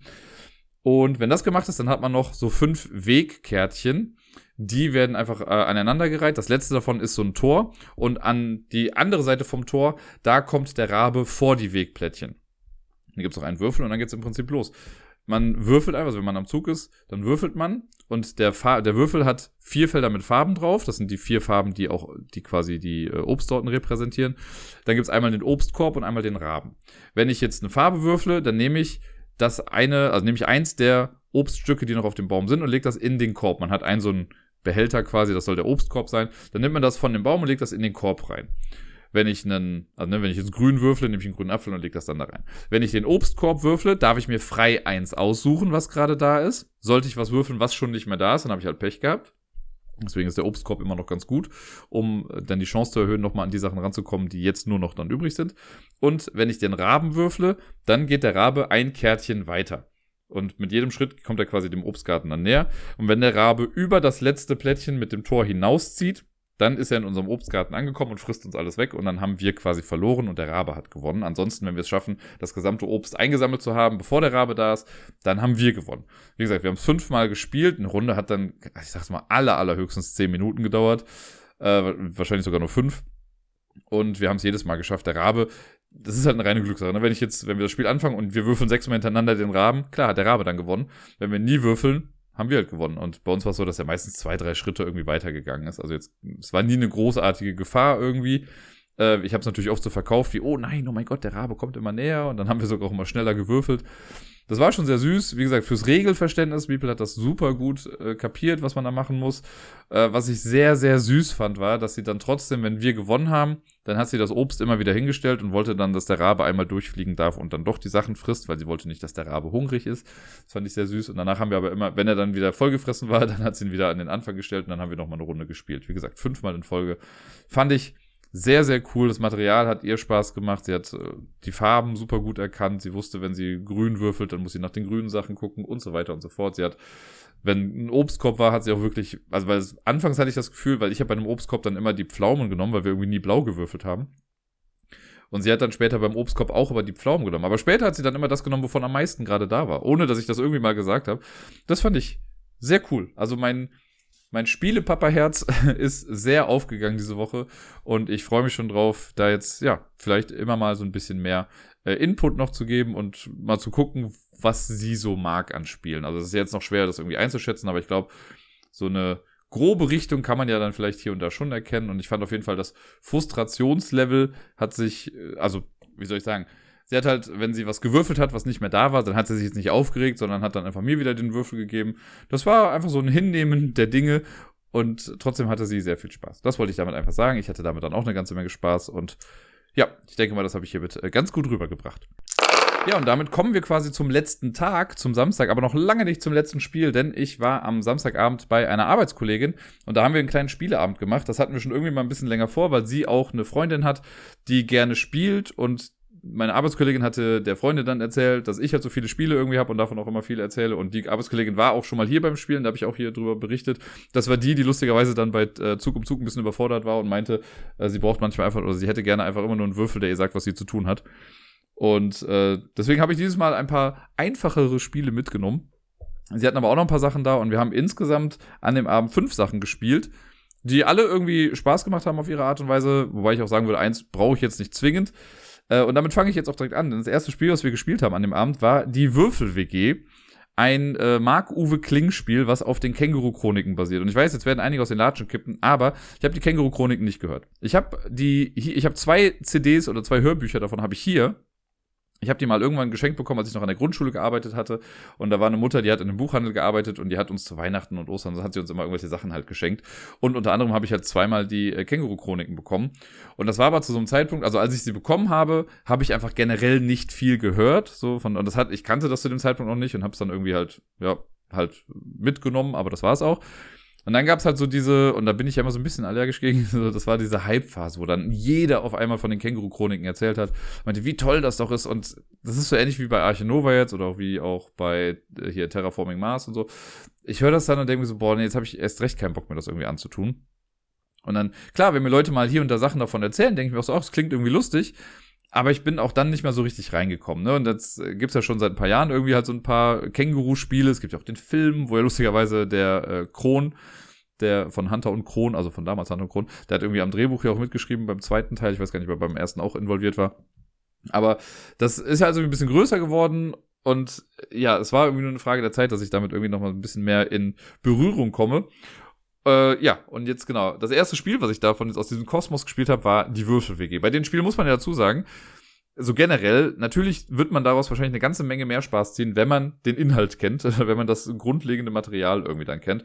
Das habe ich jetzt hierbei auch gemerkt, weil die meinen, ach guck mal, das ist doch der und der und der macht doch dies und jenes und haha, deine Coach ist krümelig und härter und hasse nicht gesehen. Für mich war, ich konnte, so gesehen war das für mich jetzt gut, weil ich das jetzt aus so einer ähm, Bewertungssicht bin ich jetzt nicht geblendet von dem zugrunde liegenden Material. Das ist jetzt nicht, weil ich sage, oh krass, das ist jetzt ein, es wäre wahrscheinlich für mich so, wenn ich jetzt sagen würde, ach cool, hier ist ein Firefly-Spiel und ich liebe Firefly. Auch wenn das Spiel nicht so cool ist, finde ich es immer noch gut. Hier ist es jetzt so, es gibt bestimmt Leute, die einfach nur sagen, ach geil, Marco wir klingen, der Humor ist mit dabei, äh, deswegen kaufen sie das Spiel. Bei Würfel-WG muss ich nämlich sagen, ich glaube, das ist auch einfach das Zugding, weil das Spiel an sich, ja, das war jetzt okay für das, was wir gemacht haben, so, um das Ganze irgendwie kennenzulernen. Ähm, die anderen beiden hat auf jeden Fall ein bisschen mehr Spaß noch mit dabei. Aber die Würfel-WG ist ein simples, ja, noch nicht mal Kniffelspiel, aber wir haben eine, eine, Würfelhand irgendwie, es gibt so, also man hat eine WG irgendwie und äh, man hat vor sich eine Kartenauslage mit drei Karten. Es gibt eine Couch, es gibt das WC und oder das Bad und den Kühlschrank. Äh, die sind doppelseitig, also die Couch kann sauber oder krümelig sein, das Bad kann sauber oder geputzt sein und der Kühlschrank kann leer oder voll sein. Man hat am Anfang alles auf der schlechten Seite in Anführungszeichen. Dann hat man eine Karte, die sich selbst repräsentiert oder die einen selbst repräsentiert äh, auf der wachen Seite und dann muss man halt so gucken, wenn, man, wenn ich jetzt am Zug bin, dann gucke ich, wie viele Würfelsymbole habe ich jetzt gerade. Dadurch, dass ich gerade wach bin, habe ich zum Beispiel dann vier Würfel. Das heißt, ich kann mir vier Würfel aus der Mitte nehmen, darf die dann würfeln. Die Würfel zeigen Zahlen von eins bis fünf und ein Känguru. Äh, es gibt also die sechs quasi nicht. Und ja, man versucht dann was zu erwürfeln, was einem irgendwie Karten gibt. Es gibt in der Mitte so ein paar Gegenstände, die man dann zu sich holen kann, wenn man ein Pasch würfelt, dann kann man sowas wie, kann, ich hatte glaube ich die Profi-Kuscheldecke und das Küchenradio oder sowas hatte ich dann. Das kriegt man dann und das gibt einem Siegpunkte oder wie sie hier im Spiel heißen, Schnapspralinen, weil anscheinend das Känguru, äh, Känguru gerne Schnapspralinen frisst. Deswegen sind das hier die Siegpunkte. Äh, die bekommt man dann. Allerdings können diese Sachen, die in der Mitte einfach offen ausliegen, die können einem auch äh, nicht geklaut, aber geborgt werden, weil das Känguru anscheinend immer Sachen borgt und trotzdem dann einfach nicht wieder zurückbringt. Deswegen ist das quasi so, als würde es dann mir gehören. Um das zu machen, muss man allerdings ein Drilling in der Zahl würfeln. Also für die Profi-Kuscheldecke, ich glaube, es waren jetzt zwei Zweier, die ich dafür brauchte. Wenn dann jemand drei Zweier gewürfelt hat, hätte er sich das von mir quasi äh, borgen können. Wenn äh, man aber gewürfelt hat, dann kann man auch gucken, es liegen so ein paar ähm, To-Dos aus, so To-Do-Listen. Dafür braucht man bestimmte Würfelkombinationen. Wenn man die erreicht, kann man sich diese To-Do-Liste nehmen. Die hat aber dann den Fall, dass irgendwie äh, den den Fall. Dadurch passiert es, dass dann aber irgendwie alle Leute wieder einschlafen. Das heißt, man dreht sich auf die inaktive Seite, dadurch bekommt man dann quasi weniger. Äh, und die Person, die sich die To-Do-Liste holt, die muss dann auch irgendwie, kann, dann wird die Couch wieder krümelig oder das, der Kühlschrank ist leer, wenn man eine Party geschmissen hat und keine Ahnung. Und da muss man erst wieder würfeln, um Sachen wieder rumzudrehen. Äh, man kann sich auch neue WG-Mitbewohner irgendwie erwürfeln, die einem dann noch mehr Würfel bringen oder andere Fähigkeiten. Ich hatte zum Beispiel Hertha und bei Hertha war es so, immer wenn sie auf die aktive Seite gedreht wurde, also wenn sie aufgewacht ist quasi, dann hat sie direkt mal die Couch sauber gemacht. Das war für mich natürlich eine coole Kombo, hat mich trotzdem äh, nicht großartig weitergebracht. Und man versucht einfach so lange zu spielen, bis eine Person mehr als 16 Punkte hat, also mehr als 16 Schnapspralinen. Die Person darf dann in die Hängematte gehen, das ist dann eine Karte. Und das große Ziel im WG-Leben ist es anscheinend, in der Hängematte zu leben. Äh, und wenn man seinen Zug startet und man hat die Hängematte vor sich liegen, dann hat man gewonnen. Das heißt, man hat, die anderen haben doch quasi eine Runde Zeit, um das irgendwie, also um mehr Punkte zu machen, um dann selber die Hängematte zu bekommen. Das war bei uns aber gar nicht der Fall. Als dann äh, die Freundin der Arbeitskollegin die Hängematte hatte, wussten wir schon, okay, wir werden es auch nicht mehr schaffen. Äh, und damit hatte sie dann gewonnen. Es ist einfach nur ein Glücksfest, was man halt irgendwie würfelt. Ähm, durch bestimmte Sachen kann man dann auch noch anpassen. Also das Känguru, wenn man den, ich glaube, wenn man das Bad sauber gemacht hat, dann darf man einen Känguruwürfel in einem Zug auf irgendeine beliebige Zahl drehen und damit dann irgendwas erfüllen. Äh, wenn die Couch sauber ist, dann kann man, wenn man neu würfelt, ähm, kann man Würfel aber speichern, die man nicht mit neu würfelt. Wenn der Kühlschrank voll ist, dann darf man bis zu zwei oder bis, darf man einmal mehr neu würfeln, weil sonst muss man aber immer alle Würfel neu würfeln und so kann man welche rausnehmen. Ja, das ist ein simples, ich möchte fast sagen stupides Würfelspiel, was mehr vom Humor lebt als von der Game Engine, die da irgendwie hintersteckt. Es tut jetzt auch nicht weh. Es war jetzt nicht so, dass ich mega gelangweilt war oder so und es war schon irgendwie okay. Also Würfeln macht ja auch irgendwie Spaß, aber alles in allem war das jetzt für mich nicht so ein tolles Spiel. Ganz anders hingegen war das mit dem zweiten Spiel, was wir gestern Abend gespielt haben. Das war auch ein Spiel von Marc-Uwe Kling und zwar voll auf die 18. Da muss ich sagen, Thema ist mal ganz egal, aber ich fand das Spiel hat mir richtig viel Spaß gemacht. Das ist ein kooperatives Spiel, was ja ohnehin schon mal so mein Ding ist. Das ist ein Echtzeitspiel, was auch mein Ding ist. Das benutzt eine App, was auch mein Ding ist. Und es ist Chaos, was auch irgendwie ziemlich cool ist. Bei Voll auf die 18 geht es quasi drum, was ja auch immer ein großes Thema anscheinend bei den Känguru-Chroniken ist, es geht quasi um äh, die, nicht Bekämpfung von Nazis, aber es geht darum, Nazis Argumente entgegenzubringen, um denen zu zeigen, wie blöd doch der Nationalsozialismus denn eigentlich so ist. Und das versuchen wir quasi kooperativ, indem wir denen Argumente entgegenbringen. Argumente sind in unserem Fall einfach Karten. Das ist aber ganz nett gemacht, weil die Karten, das sind glaube ich 99 Stück, die ähm, also was wichtig ist eigentlich als äh, auf den Karten sind die Zahlen und die Farben. Es gibt vier verschiedene Farben, also halt die Standardfarben äh, und die Zahlenwerte von 1 bis 6 da drauf. Aber auf jeder Karte ist quasi irgendwie ein Spruch, ein Zitat, ein Gedanke oder sonst was äh, da drauf, der quasi benutzt werden könnte, um wirklich Nazis zu zeigen, guck mal, ist ziemlich dumm, was du da gerade machst. Und die werden quasi gemischt, das sind dann zwei Stapel. Äh, es gibt die BIP, das ist eine Auslage, da liegen irgendwie vier Karten dann, glaube ich, äh, offen aus oder drei Karten im ersten Level jetzt, weil es gibt verschiedene Stufen, die man durchspielen kann. Dann bekommt jeder eine Character Card und dann ist es eigentlich sehr simpel im ersten Level. Das wird immer schwieriger. Wir haben jetzt nur die ersten zwei Level gespielt, weil wir im zweiten Level direkt verkackt haben. Also verkackt ist vielleicht das falsche Wort. Wir hatten ein bisschen Pech am Ende dann. Ähm, aber es wird dann mit der App wird quasi ein Timer gestartet und dann kommt alle ja, ich glaube, in der Anleitung stand, alle 33 bis 45 Sekunden oder so kommt ein neuer Nazi dann raus. Es gibt den Nazi-Stapel und immer wenn die App Achtung sagt, da muss man die oberste Karte vom Nazi-Stapel nehmen und die orthogonal angrenzend zum Stapel setzen. Also ich kann jetzt die oberste Karte nehmen, die einfach rechts davon setzen. Wenn da schon eins liegt, dann gehe ich ja links davon. Wenn da, wenn beide Sachen belegt sind, dann geht man halt nach unten oder nach oben. Und so, dass halt quasi nach drei gelegten Karten nur noch Platz für eine ist.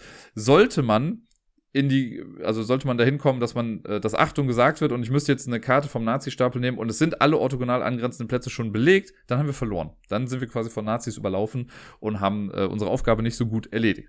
Ansonsten, also um das zu verhindern, müssen wir dann miteinander kooperieren im besten Fall und das Ganze halt in Echtzeit.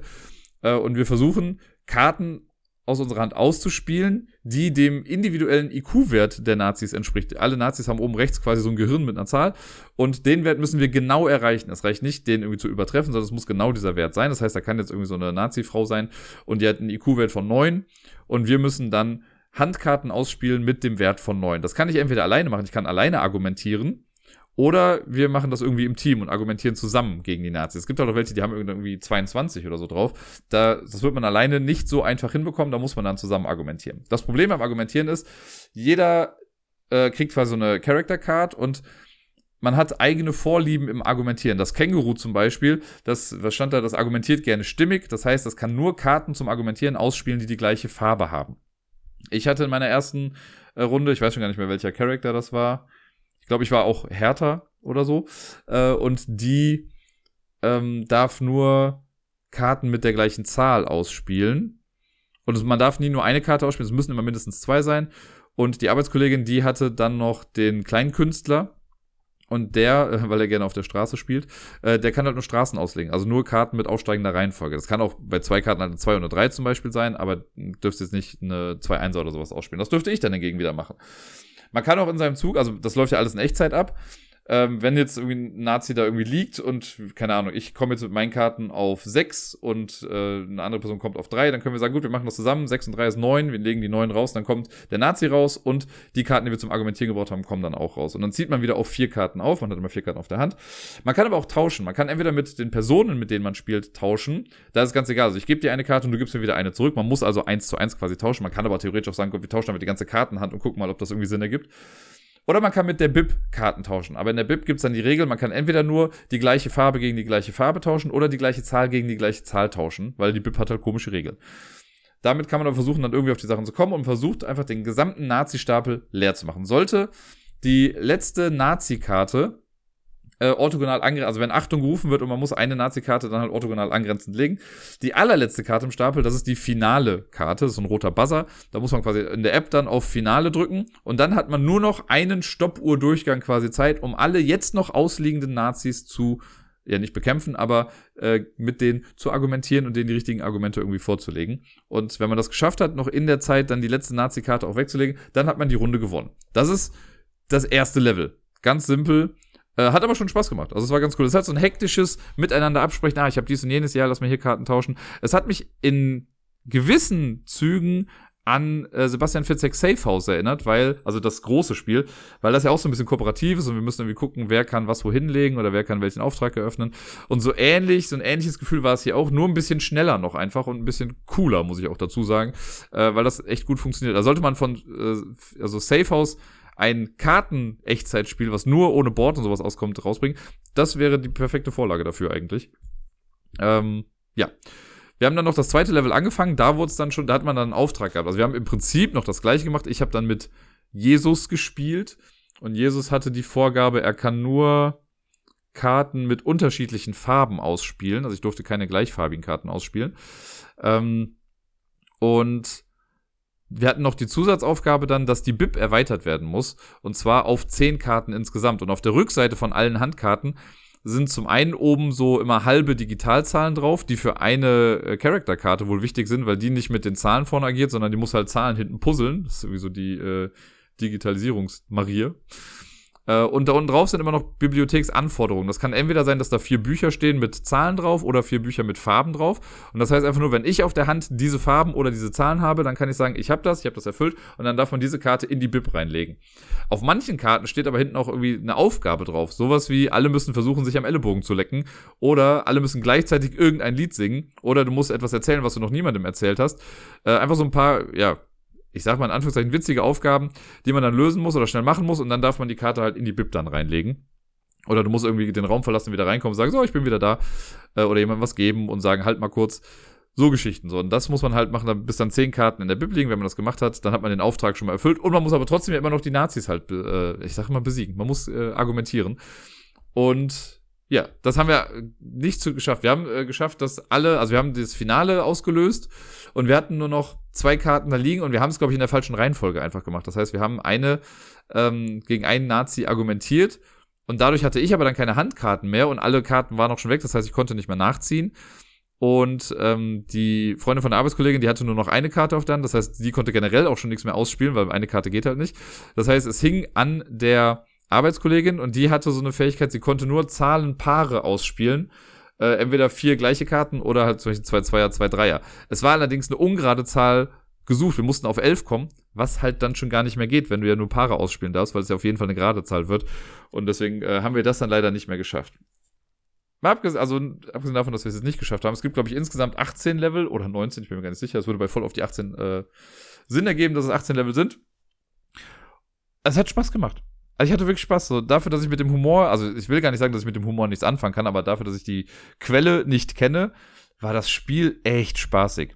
Das, ja, das hat einfach Bock gemacht. Und da habe ich echt schon überlegt, so, das wäre was, das würde ich mir fast auch kaufen. Jetzt ganz egal, ob ich den Humor mag oder nicht oder kenne oder nicht. Das Spiel kann was. Das hat richtig viel Bock gemacht. Und äh, da habe ich auch Bock, das demnächst Woche irgendwie zu spielen. Wie gesagt, vielleicht kaufe ich es mir selbst irgendwann mal. Danach ging es dann weiter ohne Marc-Uwe Kling und da haben wir dann ein Spiel gespielt, was ich mitgebracht hatte. Wir waren zu dem Zeitpunkt dann noch zu dritt und wir haben äh, noch weiterhin kooperativ gespielt mit Menara, beziehungsweise der ganze restliche Abend war dann eigentlich kooperativ. Aber ja, es ging dann weiter mit Menara. Das ist ein Spiel, was ich auch schon ein paar Mal hier im Podcast hatte, kooperatives Bauspiel, quasi Jenga kooperativ. Ähm, es sieht so ein bisschen aus, das meinte auch die Arbeitskollegin, ähm, wie Villa Paletti was ja irgendwie für mich immer so das Spiel des Jahres ist, bei dem irgendwie gefühlt niemand verstanden hat, warum es damals Spiel des Jahres wurde.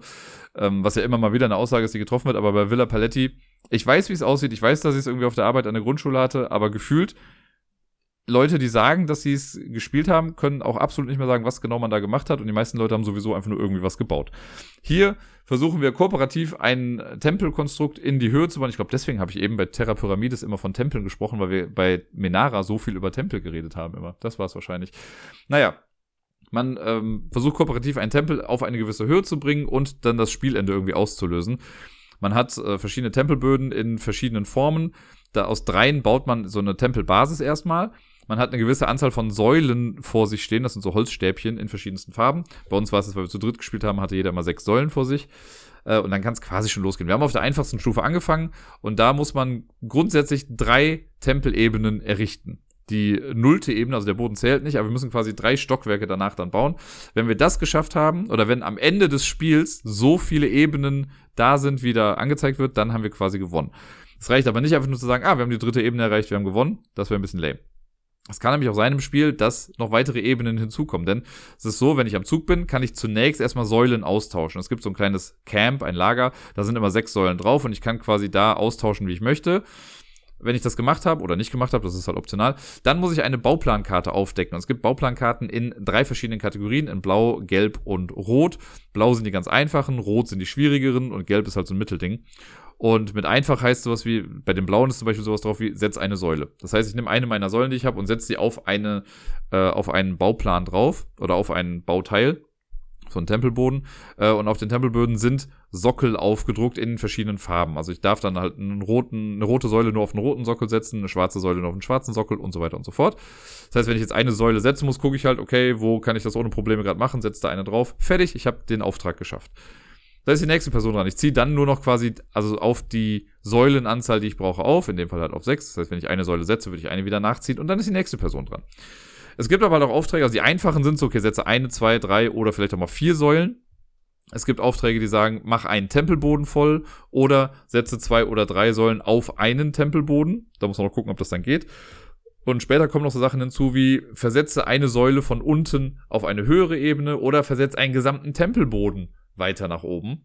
Was auch gar nicht so, schwierig, äh, so einfach ist. Man kann aber auch immer sagen, wenn man einen Auftrag bekommt, man sagt dann schon, ja gut, das kann ich gar nicht schaffen. Wenn jetzt sowas kommt wie zum Beispiel, setze drei Säulen auf einen Tempelboden und man hat gar nicht so viele freie Plätze irgendwie gerade, dann äh, kann man das halt nicht erfüllen und dann kommt das mit an die Etagenkarten dran und ist dann eine zusätzliche Ebene, die wir erfüllen müssen. Das heißt, wenn wir zuerst nur drei Ebenen erfüllen mussten, heißt das jetzt, wir müssen jetzt vier Ebenen bauen am Ende des Spiels. Wir mussten jetzt, obwohl wir mit dreien angefangen haben, am Ende brauchten wir fünf Ebenen, weil wir zwei Sachen nicht mehr so ganz erfüllen konnten. Beziehungsweise, ich glaube sogar, wir konnten alles erfüllen. Man hat aber auch immer die Wahl, ähm, wenn jetzt ein, also immer wenn ein Tempelboden voll gemacht ist, das heißt, wenn da kein freier Sockel mehr ist, dann braucht man, kriegt man einen neuen Tempelboden. Das ist so ein Stapel, die sind halt alle super unförmig. Die haben zwei verschiedene Seiten, eine helle und eine dunkle Seite. Die Bauplankarte, die man gerade aktiv hat, gibt dann vor, welche Seite benutzt wird. Und dann hat man die Wahl. Entweder setze ich jetzt den neuen Tempelboden auf Säulen drauf, die schon gebaut wurden, und errichte damit eine neue Etage. Ich kann aber auch, weil das wird ja natürlich irgendwann ein bisschen wackelig und holy crap war das bei uns wackelig gestern. Man kann aber auch sagen, gut, nee, vielleicht ist es klüger, wenn wir erstmal die Tempelbasis ein bisschen erweitern. Dann kommt das quasi auch auf den Tisch, muss dann an zwei Stellen die bestehende Basis bisher irgendwie berühren. Und dann haben wir es ja quasi cooler, weil wir dann so ein bisschen in die Breite gebaut haben. Dann hat man ja mehr Optionen irgendwie unten und muss nicht so hoch auf wackeligen Terrain irgendwie was machen. Das Problem ist, wenn man die Tempelbasis erweitert, muss man auch eine Etage höher bauen. Und das haben wir zweimal gemacht, deswegen mussten wir anstatt dreimal, äh, drei Etagen, mussten wir fünf Etagen dann schaffen. Und ja, das versucht man im Prinzip. Das heißt, man ist mal nach und nach dran, versucht dann halt seine Säulen oder seine Bauplankarte zu erfüllen. Wenn man das nicht kann, dann wird halt eine neue Etage dann irgendwie draus gemacht. Sollten nur Säulen umkippen, wenn man irgendwas baut, dann ist das okay, dann kann man die aufheben und wieder hinsetzen. Wenn eine Säule aber so umkippt, dass man sie nicht mehr wieder zurücksetzen kann, irgendwie, dann ist das Spiel verloren. Sollte ein Tempelboden einstürzen, dann hat man auch verloren. Oder wenn alles zusammenstürzt, hat man auch verloren. Ansonsten guckt man, dass das Spielende ausgelöst wird. Und das Spielende, da gibt es drei Möglichkeiten, wie das passieren kann. Äh, also abgesehen davon, dass das jetzt einstürzt. Man kann, äh, wenn man, das so war es bei uns, wenn man Säulen nachziehen muss und man kann nicht mehr auf die geforderte Säulenanzahl nachziehen, dann ist das Spiel vorbei wenn man eine Bauplankarte aufdecken müsste und es sind keine mehr da, oder wenn die letzte erfüllt wurde, so gesehen, dann ist vorbei. Oder wenn alle Tempelböden weg sind, dann ist auch vorbei. Und dann guckt man, ob er gewonnen hat oder nicht. Man hat ja sowieso verloren, wenn das Ding eingestürzt ist. Aber wenn man jetzt die geforderte Anzahl an Etagen erreicht hat, dann hat man eben gewonnen. Und wenn nicht, dann eben nicht. Und bei uns war es wirklich so, dass es mit, also wir wussten, es sind jetzt keine Säulen mehr im Beutel, aber die, die, also die Arbeitskollegin hat halt nachgezogen und damit die letzte Säule gezogen. Sie konnte ja aber noch aufhören. Das heißt, die Freundin der Arbeitskollegin, die musste jetzt noch ihren Zug machen und wenn sie das schafft, dann war quasi vorbei. Und dann war es auch lustigerweise, also es musste, es war noch so ein bisschen wackelig irgendwie und es hat auch einmal echt krass gewackelt noch beim letzten Zug, aber sie hat es geschafft und damit haben wir das dann gewonnen. Und ungelogen, ey, fünf Minuten später ist das Ding eingestürzt, weil einer zu doll über den Boden gegangen ist und dann hat der Tisch zu sehr gewackelt. Also so wackelig war das ganze Konstrukt. Ich finde, Minara hat so eine ganz komische Dynamik, weil das ist ja eigentlich ein kooperatives Spiel. Man freut sich aber wie Bolle, wenn man gerade nicht am Zug ist und nichts machen muss. Weil, ne, man legt was hin, das wackelt wie sonst. Wenn ich jetzt fertig bin und es stürzt bei dir ein, bin ich einfach happy, dass ich nicht den Mist gebaut habe. Das heißt, man hofft immer, dass wenn was kaputt geht, dass es bei einem anderen kaputt geht, damit man selber nicht die Verantwortung dafür trägt. Aber trotzdem mag ich das total. Das sind echt eigentlich ja schlanke Regeln und trotzdem ist das so, am Anfang denkt man noch so, ja, ist doch easy, ne, wir bauen hier ein bisschen was. Aber dadurch, dass diese Tempelböden so unförmig sind und halt nicht einfach symmetrisch irgendwie äh, auf, ausgestanzt wurden, ja, ist das äh, gar nicht so einfach, da mal so richtig den Schwerpunkt zu finden und dann wackelt das und manchmal muss man dann so zwei Tempel, also da hat man irgendwie so zwei Türme gebaut, die muss man dann zusammenbinden auf einmal und das wird dann wackelig ich mag das. Ich mag es sehr gerne, ich spiele es gerne und äh, ja, so für in Anführungszeichen zwischendurch oder um das mal Leuten zu zeigen, finde ich es immer wieder cool und ja, es, es, ich mag halt Spiele irgendwie, ist ein blödes Kriterium irgendwie, aber ich mag Spiele, bei denen man auch mal aufstehen muss und mal irgendwie so um den Tisch geht. Und das ist halt bei Minara gegeben, weil manchmal kommt man halt an eine Stelle nicht dran. Ne, vielleicht habe ich auch gerade nur weiße und rote Säulen und die sind alle gerade auf der anderen Seite des Konstrukts, das heißt, da muss ich aufstehen, muss rumgehen. Das ist einfach sehr, sehr cool und ist ein schönes Gefühl, dieses Spiel dann auch siegreich zu beenden. Während wir Menara gespielt haben, kam dann noch der Mann der Arbeitskollegin auch mit dazu und der hat dann auch noch die letzten beiden Spiele quasi mitgespielt und wir haben dann, also hatte ich mitgebracht, äh, Team 3 gespielt, was ja eigentlich optimal zu dritt gewesen wäre, aber ich meine, zu viert ging es auch. Die Person, die gerade nicht aktiv im Team war, hat halt dann den Zeitwächter gemacht oder die Zeitwächterin. Äh, Team 3 hatte ich ja schon oft hier im Podcast, ne? Dieses Spiel mit äh, eine Person muss was bauen, hat aber die Augen zu, eine Person sieht, was gebaut werden muss, darf aber nicht reden und muss das dann pantomimisch darstellen oder gestikulierend darstellen und die dritte Person darf reden, muss dann das sehen, was quasi pantomimisch dargestellt wird, muss das in Worte umwandeln und der Person sagen, die gerade nichts sieht, damit dann das gebaut wird, was auf dieser Bauplankarte irgendwie drauf ist. Ähm, wir haben einfach auf dem einfachsten Level gespielt und es ist ja so, wenn man wirklich jetzt nach Regeln spielt, dann muss man so viele Aufträge erfüllen, wie das aktuelle wie die Anzahl der Mitspielenden plus das aktuelle Level. Also da wir jetzt zu viert waren äh, und wir auf Stufe 1 gespielt haben, mussten wir fünf Bauwerke erfolgreich erledigen. Äh, man hat immer für ein Bauwerk immer drei Minuten Zeit, das sollte man vielleicht noch mit dazu erwähnen. Äh, und wenn man dreimal verkackt hat, hat man halt verloren. Wir haben irgendwie, ich glaube, das allererste Mal haben wir es nicht geschafft, ansonsten haben wir aber danach alle erledigt. Und das hat äh, sehr viel Spaß gemacht. Also, das ist oft die Reaktion, wenn ich Team 3 mit Leuten spiele, die es noch nicht kennen, die denken dann hä, ist auch total simpel. Und wenn man dann aber irgendwie Sachen hört oder sich versucht zu äußern und Sachen auch komisch übersetzt werden. Also ich habe auch bewusst dieses Mal gar nicht mitgemacht in der ersten Runde. Ich habe einfach den Zeitwächter gemacht, habe die Rollen zufällig verteilt und gesagt, so, macht mal. Und es war einfach zum Schießen. Es hat, also, jeder hatte da seinen eigenen Approach. Und aber was ich immer wieder beobachte, ist, man spricht dann am Ende doch irgendwie so eine gemeinsame Sprache. Und das ist eigentlich ganz cool, wenn man dann Team 3, wenn man dann noch Level 2 und Level 3 spielt, man wächst halt damit. Ne? Also am Anfang hat halt der eine vielleicht eine andere Ausdrucksweise als die andere und das, ähm, da kommt man vielleicht nicht so auf einen Nenner, aber man lernt ja dann irgendwie besser miteinander zu kommunizieren und das ist dann so der Grundstein für die weiteren Level. Also die haben sich dann noch, also ich habe ja vielleicht in Anführungszeichen ein bisschen mehr Erfahrung. Das heißt, wenn ich Sachen erklärt habe, habe ich auch oft dann sowas gesagt wie, okay, greif mal mit deiner rechten Hand nach vorne, da ist das Teil, was du jetzt brauchst, äh, dreh das so rum, stell's hin erstmal dann gucken wir, was passiert. Also ich habe dann relativ klare, kurze Anweisungen gegeben, wohingegen die anderen erstmal so ein bisschen elaborierter quasi darüber gesprochen haben, was jetzt zu tun ist. Aber die Zeit war auch immer so ein Ding. Und wir haben dann irgendwann, haben wir ein Ding innerhalb von, ich glaube, 40 Sekunden fertig gehabt. Das ging so flott. Und dann haben die anderen das halt mit aufgegriffen. Die haben halt dann auch diese Ausdrucksweise quasi genommen und konnten sich viel klarer dann irgendwie ausdrücken. Da will ich gar nicht sagen, dass es mein Ding das Nonplusultra war. Ich habe auch Sachen übernommen, die andere dann gemacht haben. Äh, einfach weil ich wusste, okay, das funktioniert jetzt gerade ganz gut. Die wissen genau, was damit gemeint ist.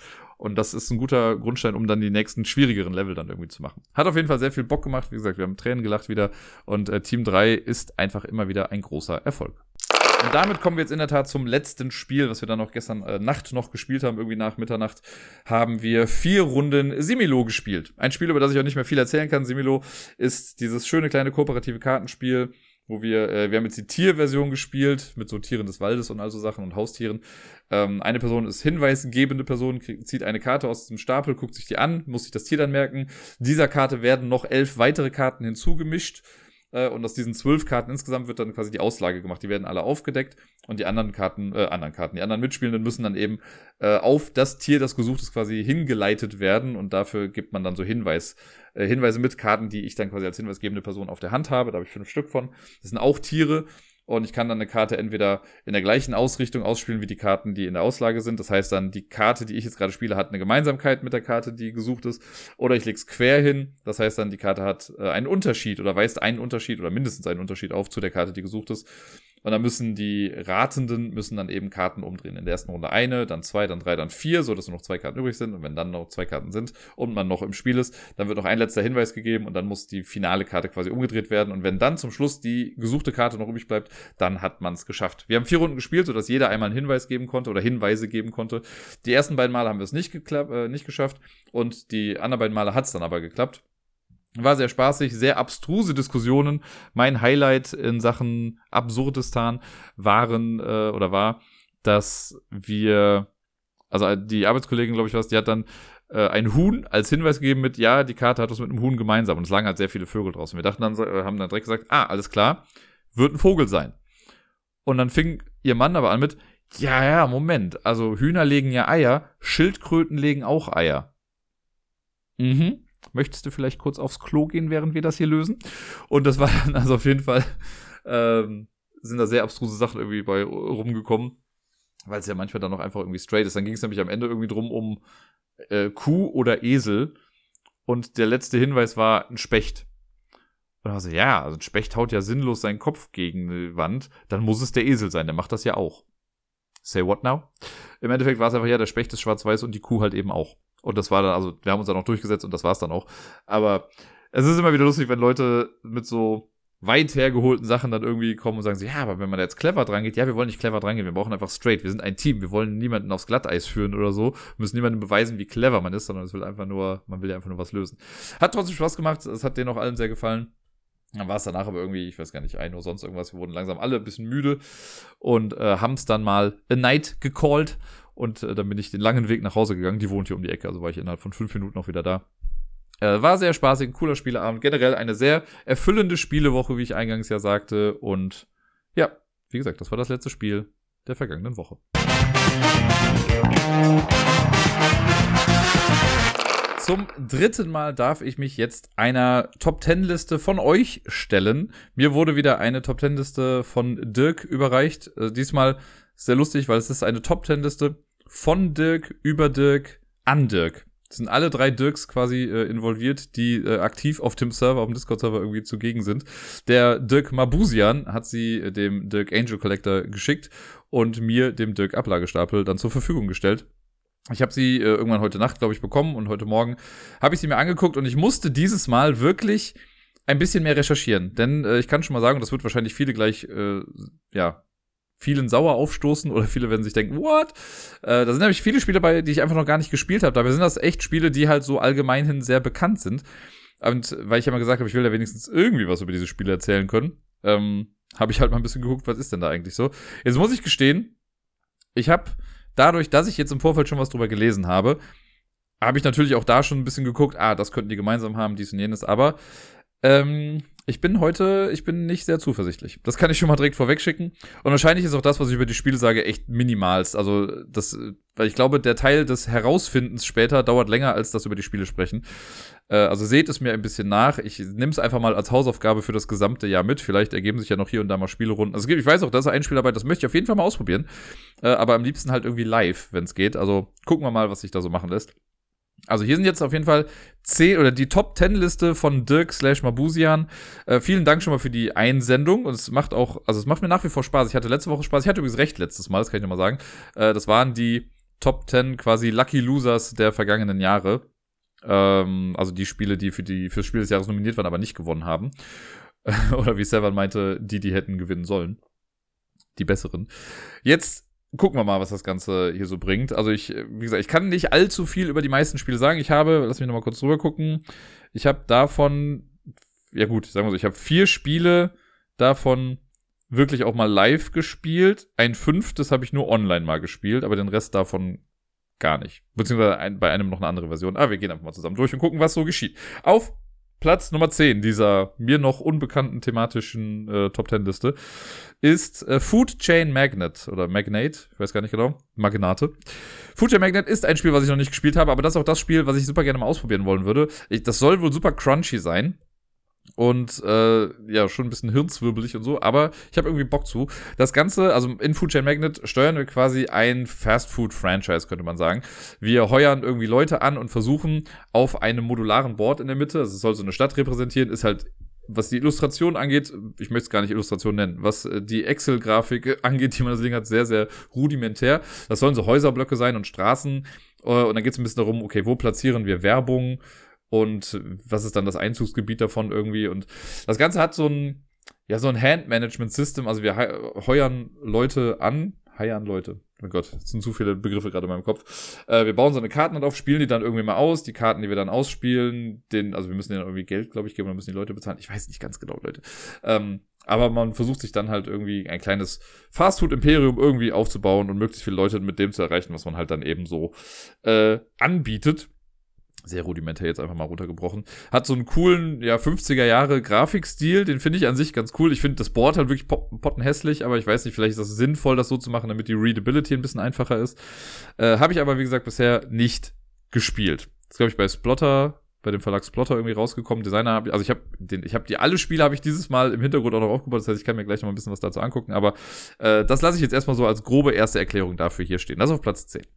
Auf Platz Nummer 9 ebenfalls ein Spiel, was ich noch nicht gespielt habe. Ich war schon im Raum zweimal, als es gespielt wurde. Äh, es hat ein Thema, über das ich heute schon mal gesprochen habe und ein Thema, was mir am Arsch vorbeigeht, nämlich Wein. Äh, es ist äh, Viticulture, die Essential Edition, so wurde es hier genannt. Auch das habe ich nicht gespielt. Ich weiß, dass super viele das abfeiern. Es wurde beim Community-Treffen, äh, hat das eine Gruppe auch gespielt. Da war ich aber auch nicht mit dabei, weil ich gerade halt in irgendeiner anderen Spielerunde dann war. Es ist auch nicht so, dass ich mich komplett weigere, dieses Spiel zu spielen, aber wie gesagt, Wein war jetzt nie mein Thema, deswegen meh, habe ich das irgendwie nie so großartig äh, verfolgt. Und ich muss auch gestehen, ich habe dazu gar nicht großartig jetzt was gelesen. Ich kann mal kurz gucken, ich habe es ja hier irgendwie auf. Schauen wir doch mal schnell, was denn hier so steht. Wo habe ich denn? Da ist es doch. Ähm, für eins bis sechs Personen ist bei Stonemeyer Games irgendwie rausgekommen. Das heißt, äh, Designer Jamie Stegmaier, obviously, äh, und Alan Stone wird hier noch mitgenannt. Und bei den Mechanismen steht hier Verträge, Handmanagement, würde ja schon mal zu Food Chain Magnet passen. Solo Solitaire, Turn Order, Auction, also ein Auktionsspiel irgendwie ein bisschen. Äh, Siegpunkte sind Ressourcen und so weiter und so fort. Man muss irgendwie Wein anbauen, anscheinend, und verkaufen und keine Ahnung, was nicht alles machen. Äh, ist, glaube ich, ein bisschen, hier steht noch Workers und Visitors und bla bla bla. Wahrscheinlich kann man die Karten irgendwie noch so anheuern ja, habe ich mich nie großartig mit befasst, äh, wie ihr merkt. Und äh, ja, natürlich gibt es jetzt hier schon mal so ein paar äh, Gemeinsamkeiten. Ne? So Handmanagement wäre jetzt eine Sache davon. Und ja, keine Ahnung. Ein Thema, mit dem ich, also Essen als Thema vielleicht noch, aber da weiß ich jetzt schon, dass die anderen da auch schon wieder nicht mehr so großartig mit reinpassen. Auf dem nächsten Platz, da kann ich einfach mal weitermachen, äh, auf Platz Nummer 8 ist Clank Legacy.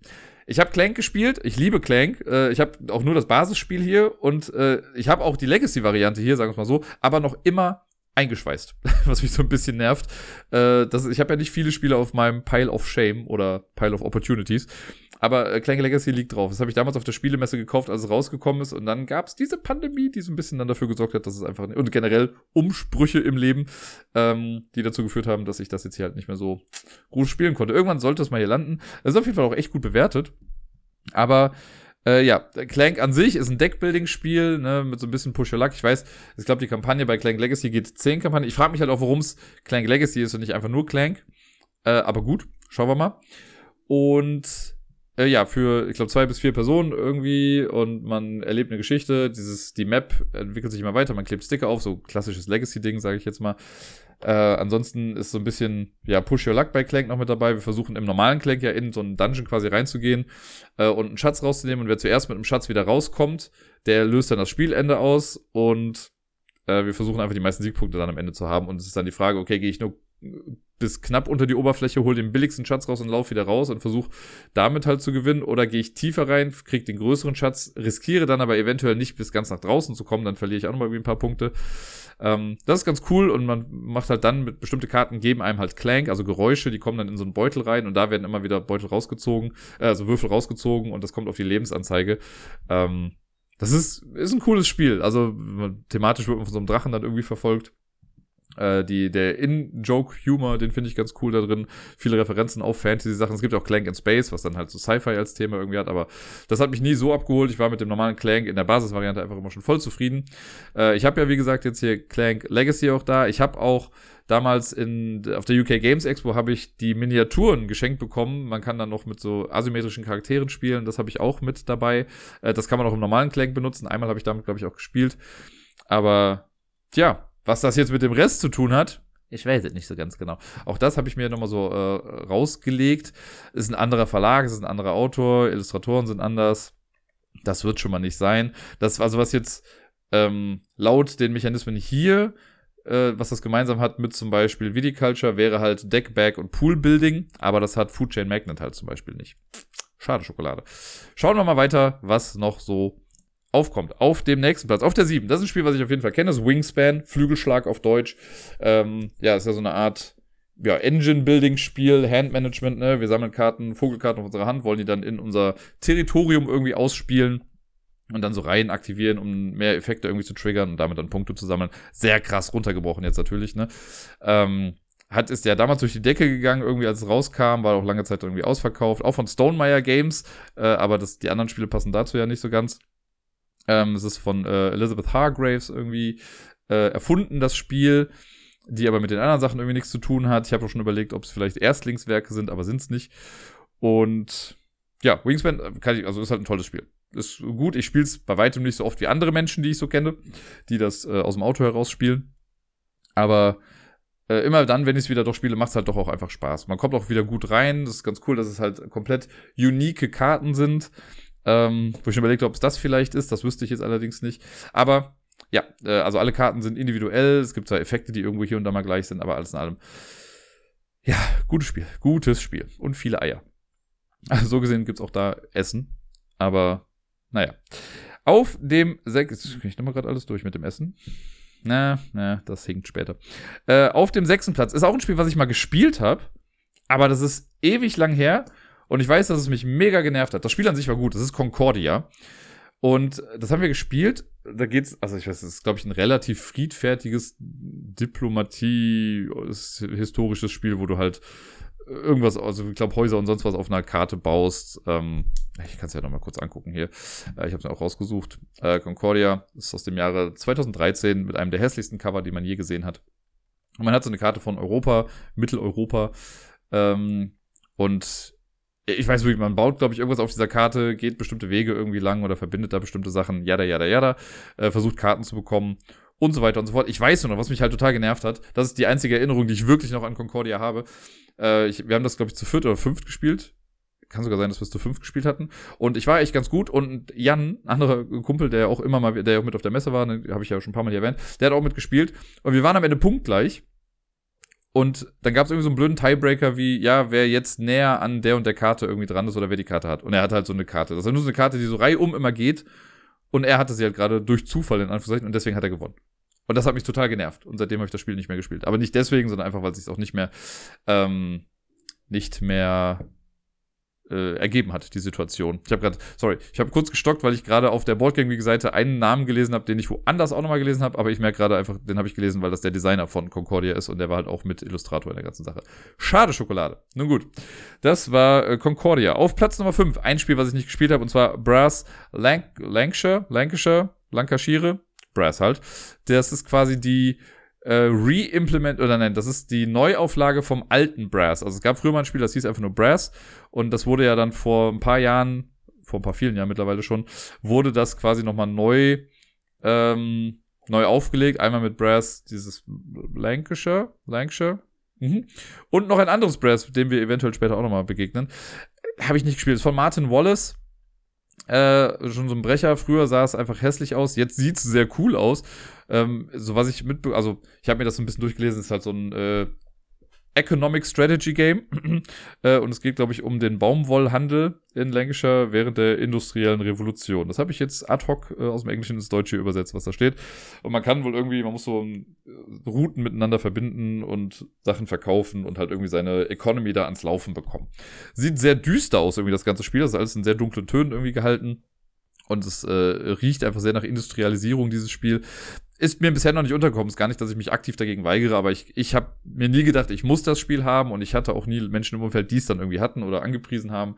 Äh, deswegen bin ich einfach nicht dazu gekommen, das bisher zu spielen. Und viel mehr kann ich jetzt auch gar nicht dazu irgendwie großartig sagen. Hätte auch Handmanagement als Mechanismus irgendwie beim Spiel, aber es haben ja andere Sachen dafür dann nicht so wirklich. Äh, auf dem vierten Platz, das ist das Spiel, was ich nur online gespielt habe, und zwar auch nur einmal, und ich war gefühlt nach einer halben Stunde raus und konnte nur noch zugucken. Das war Nemesis. Das, ähm, ja, das einfach, das heißt Nemesis, eigentlich ist es Alien, the Board Game. Äh, wir sind in einem Raumschiff, das von Aliens befallen wird und wir versuchen jetzt irgendwie zu entkommen. Es gibt allerdings auch ähm, also man kann so ein bisschen Traitor-mäßig auch irgendwie spielen und versuchen, alle anderen ins Unheil zu stürzen und man kommt, er kommt dann selber, aber die anderen sind irgendwie dumm raus. Ich bin halt relativ früh in dem Spiel gestorben und habe dann nur noch zugehört und zugeguckt, was wenig cool war, aber die anderen hatten eine Menge Spaß und ich glaube, das kann auch echt ganz cool sein, das Spiel. Wie gesagt, mein erstes Spielerlebnis davon war jetzt nicht super gut, aber das möchte ich im Spiel jetzt gar nicht großartig ankreiden. Ich glaube auch normalerweise ist es so, wenn man dann aussteigt, dann spielt man dann einfach die Aliens. Äh, da ich jetzt aber das nicht wusste, hat das dann der Fudel übernommen, weil er das Spiel einfach besser kannte. Und ja, spätestens bei Nemesis haben sowieso viele meiner Theorien äh, sind gescheitert, weil ich dann sowas, also bei vielen Sachen, die von Personen abhängig sind, sowas wie Designer, Artists und was weiß ich nicht was, spätestens bei Nemesis das raus. Bei Nemesis, das ist ja, glaube ich, bei Rebel dann erschienen oder bei Awaken Realms mit Rebel zusammen. Das sind halt alles polnische Menschen, die mit den anderen Spielen halt einfach null was zu tun, zu, äh, zu tun haben, so rum. Äh, deswegen, ja, passt das auch nicht so ganz in das, was ich so denke. Nun denn. Äh, jetzt kommen wir in die Top 3 der Spiele. Top, also den dritten Platz, den habe ich gespielt, auch wenn ich das ja nach wie vor nicht so super finde, wie viele andere Menschen das finden. Äh, Spirit Island habe ich ja sogar noch hier immer noch. Aber ich habe Spirit Island jetzt ein paar Mal gespielt und ich komme einfach nicht so richtig rein. Das ist so ein Spiel, das wahrscheinlich muss man das ein paar Mal spielen, damit das seine Genialität richtig entfaltet. Aber wenn man es halt dann nur einmal alle zwei Jahre spielt, so dann ist es schwierig, da irgendwie die Genialität hinterzusehen. Ich fand's okay, es ist ein okayes kooperatives Spiel, es ist ein komplexes kooperatives Spiel, also was das angeht, auf jeden Fall eins, was, wo man ja auch viel mit dann zu tun hat und viel drüber nachdenken kann. Ähm, grundlegend finde ich die Thematik auch echt ganz cool. Ne? Hier ist es ja so, ich sage immer, das ist wie Siedler nur andersrum, weil hier sind wir nicht die Kolonisten, die irgendwie auf eine Insel kommen und das alles einnehmen wollen. Nein, wir sind die Naturgeister und GeisterInnen, die äh, versuchen, die Kolonisten wieder davon zu treiben und denen zu sagen, Leute, das ist our turf, verpisst euch doch bitte einfach mal. Ähm, gibt ja auch ganz viele Erweiterungen noch mit dazu. Wird äh, immer mal wieder halt als eines der besten kooperativen Spiele auch gelobt. Bei mir ist es halt nie so gut angekommen, aber ich habe auch schon ein paar Mal zu Sarai gesagt, so ich möchte es ganz gerne nochmal irgendwie ausprobieren. Äh, einfach um nochmal zu gucken, vielleicht erschließt sich mir ja dann irgendwie der tiefere Sinn hinter der ganzen Geschichte. Auf Platz Nummer zwei, ein Spiel, was ich ähm, dearly to my heart trage, nämlich das Gloomhaven Jaws of the Lion. Das ist ja es wird wieder romantisch, aber es ist ja das Spiel, mit dem Sarah und ich ja quasi uns so ein bisschen äh, näher kennengelernt haben. Das hatte sie mir ja damals halt irgendwie geschenkt äh, als Überraschung, als es mir nicht so gut ging. Und dadurch sind wir dann ins Gespräch gekommen. Und damit fing alles irgendwie an. Deswegen lustig, dass es jetzt hier auf der Liste auch drauf ist. Äh, auch wenn ich keine Ahnung habe, warum. Gloomhaven ist halt die, also Jaws of the Lion, die Pranken des Löwen, ist die kleinere Version quasi vom großen Gloomhaven. Ein bisschen einsteigerfreundlicher, weil das äh, nicht diese ganzen Szenario-Boards hat, wo man sich was aufbauen muss, sondern man hat so ein Ringbuch, auf dem man dann spielt. Das heißt, das geht alles schon mal ein bisschen flotter. Es sind vier Charaktere mit drin, mit denen man dann spielen kann. Ähm, ansonsten hat es quasi genau das, was das normale Gloomhaven auch macht. Ein paar Sachen sind angepasst. Ich glaube, beim, also was ich glaube, beim normalen Gloomhaven ist es ja so, dass man auf dem Weg zu einer Begegnung hin oder zu einem Level hat man dann noch so eine Begegnung. Äh, und bei Jaws of the Line hat man die immer am Ende einer Begegnung. Das heißt, das, was man da erfährt, hat jetzt keinen Einfluss auf das nächste Szenario, sondern man nimmt, man kriegt das halt erst danach irgendwie was mit. Ähm, aber ansonsten relativ, sag ich mal, ähnlich das Ganze. Macht doch Bock. Ich habe jetzt leider auch schon länger nicht mehr weitergespielt. Ich habe das ja hier und habe ja solo dann mit zwei Charakteren angefangen. Es hat auch Bock gemacht. Ich habe, glaube ich, zehn Level oder so davon gemacht. Äh, ich müsste mal irgendwann weiterspielen. Aber ja, finde ich ganz cool. Hat halt das, die gleichen Mechaniken. Also man hat Karten auf der Hand. Äh, man hat auch alle seine Karten quasi auf der Hand und muss sich dann immer für zwei Karten entscheiden, die man ausspielt. Bei einer spielt man den oberen Teil, bei einer anderen den unteren Teil. Äh, man darf sich nicht wirklich absprechen, wer jetzt welche Karte spielt oder was jetzt sinnvoll ist, weil die haben so Zahlen drauf und dann kommt es auf die Initiative an und ähm, ja, wenn man Solo spielt, ist das sowieso ein bisschen hinfällig, dann hat man da noch ein bisschen mehr Kontrolle drüber. Ich merke ja dann, wenn wir das online immer mal wieder spielen, das normale Gloomhaven, dass es schon, dass man sich so ein bisschen in die Parade fahren kann, wenn man früher dran ist als gedacht oder später dran ist als gedacht. Äh, ja, aber ja, Gloomhaven hat ja generell sehr viel Erfolg und ich glaube, Jaws of the Line kam auch insgesamt einfach sehr, sehr, sehr gut weg. Jetzt kommen wir zum letzten Spiel. Ich habe es eben schon mal angekündigt, ich habe selber auch nicht gespielt, das ist Brass Birmingham. Ähm, ja, nehmt einfach das, was ich eben bei Brass Lancashire gesagt hat und äh, packt noch ein bisschen was drauf. Es ist einfach eine, eine Neuentwicklung davon, bringt ein paar neue Sachen irgendwie mit rein. Aber da ich das Originalspiel nicht kenne, kann ich leider auch nicht viel jetzt dazu dann sagen. Ähm, man baut wohl auch Netzwerke, man versucht Sachen zu entwickeln, versucht Sachen zu, also man hat wieder dieses, ähm, es gibt wieder den, den Baumwollhandel, aber auch irgendwie andere Sachen, die man noch verkaufen kann und so weiter und so fort. Ähm, ja, ähnlich düster vom Board her. Wenn du mir jetzt beide Bretter gezeigt hättest, hätte ich jetzt auch nicht sagen können, wer es jetzt welche Version davon ist. Sieht für mich irgendwie beides ein bisschen gleich aus.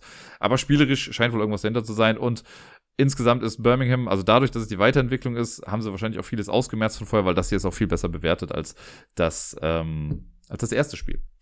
Nun, das sind die zehn Spiele. Und ich habe mir schon so ein paar Gedanken dazu gemacht. Ich lasse euch jetzt mal gedanklich ein bisschen Teil daran haben was mir so alles durch den Kopf geht. Während ich jetzt noch so ein bisschen drüber gesprochen habe, sind mir noch ein paar Sachen irgendwie eingefallen, die ich aber dann direkt auch schon wieder so cross-referenced habe, die es auch irgendwie nicht sein können. Äh, es ist, stellt mich vor ein großes Problem, weil ich glaube, ich, also ich habe eine Vermutung jetzt, nachdem wir auch drüber gesprochen habe, die es sein könnte, äh, aber sicher bin ich mir nicht. Und zwar, Sachen, die ich schon outgeruled habe. Ich habe ja schon gesagt, also sowas wie Designer, dass es der gleiche ist, ist es nicht. Es ist nicht der gleiche Verlag. Wobei ich schon dachte, ähm, vielleicht ist das, sind das alles Spiele, die bei einem anderen Verlag auch nochmal rausgekommen sind. Sowas wie zum Beispiel Korea Board Games. Wäre ja lustig, wenn jemand gesagt hätte, ach guck mal, du arbeitest doch jetzt da, gucken wir, testen wir mal, ob du weißt, welche Spiele da rausgekommen sind. Passt aber nicht bei allen. Es sind nur, also wenn ich richtig recherchiert habe, sind von den zehn Spielen nur acht auch bei Korea Board Games zum Beispiel dann rausgekommen. Äh, deswegen kann es das ja schon mal nicht sein. Und ich hatte das bei mehreren Sachen, dass ich immer dachte, ach guck mal, hier passt das. Zum Beispiel sowas wie ja hier Handmanagement oder so. Ja, aber dann bist du bei, keine Ahnung, Clank Legacy oder so, ist dann eben kein Handmanagement-Game mehr. Also passt das da schon wieder nicht. Also war das ein bisschen blöd. Ähm, dann habe ich nach, ich habe sogar geguckt, ob die Person, die die deutsche Übersetzung gemacht hat, die gleiche ist. Ist es auch nicht. Also habe ich all das, also alles, was Personen angeht, weil Illustrationsmenschen waren es auch nicht und Publisher irgendwie auch nicht und keine Ahnung. Das habe ich jetzt mal alles ausgeklammert. Das ist es schon mal nicht.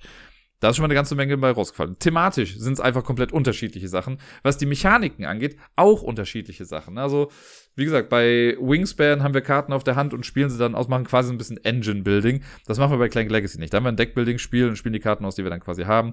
Oder bei Nemesis war es ja auch irgendwas anderes. Da versuchen wir irgendwo hinzugehen und Aufgaben zu erledigen und zu überleben. Äh, und Gloomhaven ist zwar auch irgendwie Handmanagement, aber halt auch nochmal was anderes. Es ist auch nicht kooperativ und nicht kooperativ, also kompetitiv, weil da gibt's äh, ist ein großer Misch hier mit drin. Legacy oder Sticker hätten wir nur bei Clank Legacy und Gloomhaven. Das kann es also auch nicht sein.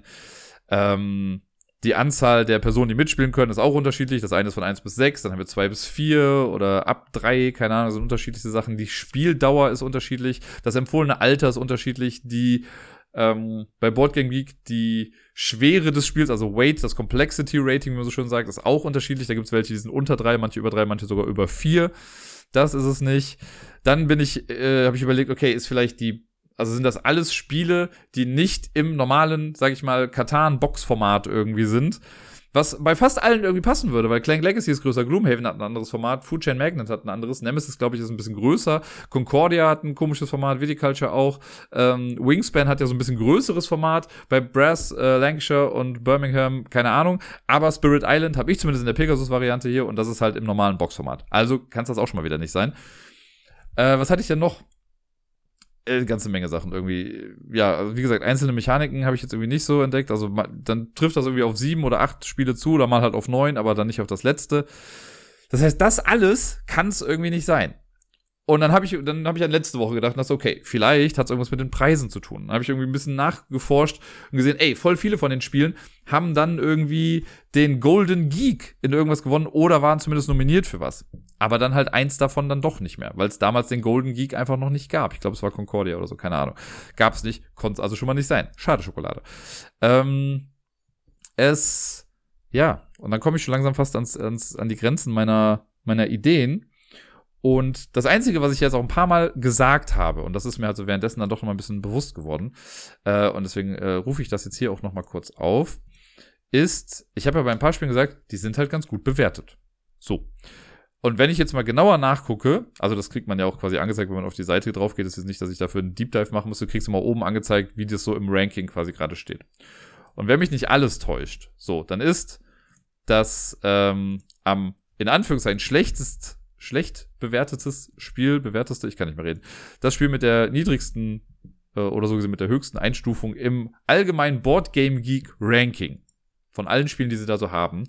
Äh, was ja, glaube ich, äh, gerankt wird nach dem Geek Rating. Sollte der Fall sein. Ja. Äh, da sind alle Spiele in den Top 100, wenn nicht sogar in der Top 50, beziehungsweise, wie gesagt, das schlechteste Spiel wäre dann Food Chain Magnet, das ist auf der 35. Alle anderen sind irgendwie da drüber. Und allerdings haben jetzt Food Chain Magnet und ähm, Viticulture und ich glaube auch Nemesis oder Wingspan sogar auch noch, sehe ich gerade. Auf jeden Fall, die sind alle unter 8, was das angeht. Das heißt, es kann doch nicht irgendwie sein, dass alle Spiele über 8 sind, aber über 7 wäre jetzt auch ein bisschen komisch, würde mich wundern zumindest. Ähm, weil da die Bandbreite auch einfach viel größer ist. Wenn man jetzt allerdings, also es gibt noch das, man kann auch auf das Average Rating umstellen. Dann hat man allerdings das Problem, das habe ich nämlich schon mal irgendwann gemacht, dass du halt so Spiele hast, die von einer Person bewertet wurden, wahrscheinlich von der Person, die es gemacht hat, der dann eine glatte 10 gegeben hat. Ja, und dann ist das Average Rating halt für, keine Ahnung, Nupsi Nupsi, das große Spiel der Baumschubser. Äh, das hat dann irgendwie ein, ein Average Rating von 10. Von 10 Punkten. Und das wäre dann damit quasi auf der 1, was ja nicht stimmt. Deswegen glaube ich, dass es irgendwie damit zusammenhängt. Also man könnte jetzt sagen, es sind aus der Top 50 der Board Game Geek Ranking Liste die besten, also die für Dirk slash Mabusian besten 10 Spiele, die ein Average Rating von 8 oder höher haben, weil das haben sie alle. Das sehe ich hier auf den Seiten. Also hier Brass Birmingham mit 8,7, Brass Lancashire hat 8,2, Wingspan 8,1, Spirit Islands 8,4, Viticulture hat 8,0, äh, Concordia 8,1, Nemesis 8,3, Food Chain Magnet hat 8,1 und Clank Legacy hat 8,6, Gloomhaven, Jaws of the Line hat 8,5. Das hätten sie alle gemeinsam. Und die sind halt, wie gesagt, alle relativ hoch gerankt. Es fällt mir schwer, das wirklich jetzt, also ich glaube, das ist meine, meine Antwort dazu. Keine Ahnung, ob das jetzt zu Larifari ist oder vielleicht habe ich auch was ganz anderes komplett übersehen. Ne, vielleicht ist es was, keine Ahnung. Alle haben, keine Ahnung, einen Penis auf der Seite. Ich weiß es nicht. Ähm, weil das sind ja auch alles keine Szenarienspiele oder sonst irgendwas, so wie es bei Gloomhaven. Ich weiß es nicht. Deswegen sage ich, meine, mein Lösungsvorschlag für diese Top Ten Liste ist, das sind alles ganz einfach gesagt, sehr gut bewertete Spiele bei ähm, Boardgame Geek, also die alle in der Boardgame Geek Top 100 bei 35 oder höher sind. Oder sowas halt wie die Top, äh, also aus der Top 50 bei Boardgame Geek, die Lieblingsspiele von Dirk. Wenn ich es jetzt noch spezifischer mache, würde ich halt das nehmen, was ich jetzt eben gesagt habe. Also, wenn man die Top 50 der, des Rankings auf Boardgame Geek nimmt und die Spiele äh, und davon dann Spiele nimmt, die ein Average Rating von 8,0 oder höher haben und die dann quasi gerankt, was ja so ein bisschen in die gleiche Richtung geht. Das ist mein Lösungsvorschlag. Und dieses Mal, also bei den letzten beiden Malen war ich relativ confident und hier ist es jetzt wirklich so ein Hail Mary-Ding, wo ich mir denke, was anderes finde ich gerade einfach nicht, was die alle irgendwie zusammenhängt haben. Noch nicht mal vom Cover, wo ich denke, okay, die meisten haben irgendwie Menschen auf dem Cover drauf, aber Wingspan nicht. Also ist das auch wieder raus. Ähm, ja, keine Ahnung. Ich habe also entweder hätte ich noch mehr in den Deep Dive gehen müssen. Vielleicht ist es auch einfach schwierig, weil ich ein paar Spiele nicht kannte. Ach genau, eine Sache, die ich noch hatte, war so wie Player-Tableaus. Hat man, hat man in allen Spielen vielleicht so ein Tableau vor sich. Bei Wingspan hätte man das. Bei Concordia hat man, glaube ich, so ein Ding, wo man vor sich Sachen hat. Bei Nemesis hätte man so ein kleines Ding. Bei Clank Legacy glaube ich aber eigentlich nicht, es sei denn, man hat die Erweiterung. Bei Gloomhaven hätte man es aber dann doch wieder. Aber bei Food Chain Magnet hast du auch kein Player-Tableau an sich vor dich. Du baust halt nur Karten vor dir auf. Aber das machst du halt bei anderen Spielen schon wieder nicht. Also, ja, ich habe meinen Lösungsvorschlag ja genannt. Aber jetzt ist es out of my hands. Ich habe so ein bisschen das Gefühl, dass ich wirklich was vielleicht auch komplett Offensichtliches übersehe. Ähm, aber was Besseres nach langem Überlegen, bin ich ganz ehrlich, fällt mir da nichts ein. Von daher gucke ich mal, wie die Auflösung so sein wird. Vielleicht ist euch ja was eingefallen. Äh, vielleicht denkt ihr so direkt, das ist doch super simpel, was da gerade ist. Das sind alles Spiele, die mit Buchstaben aus dem Alphabet anfangen.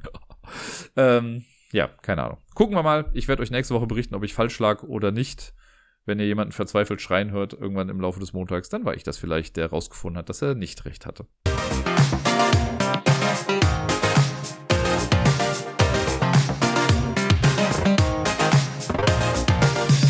Und sonst so.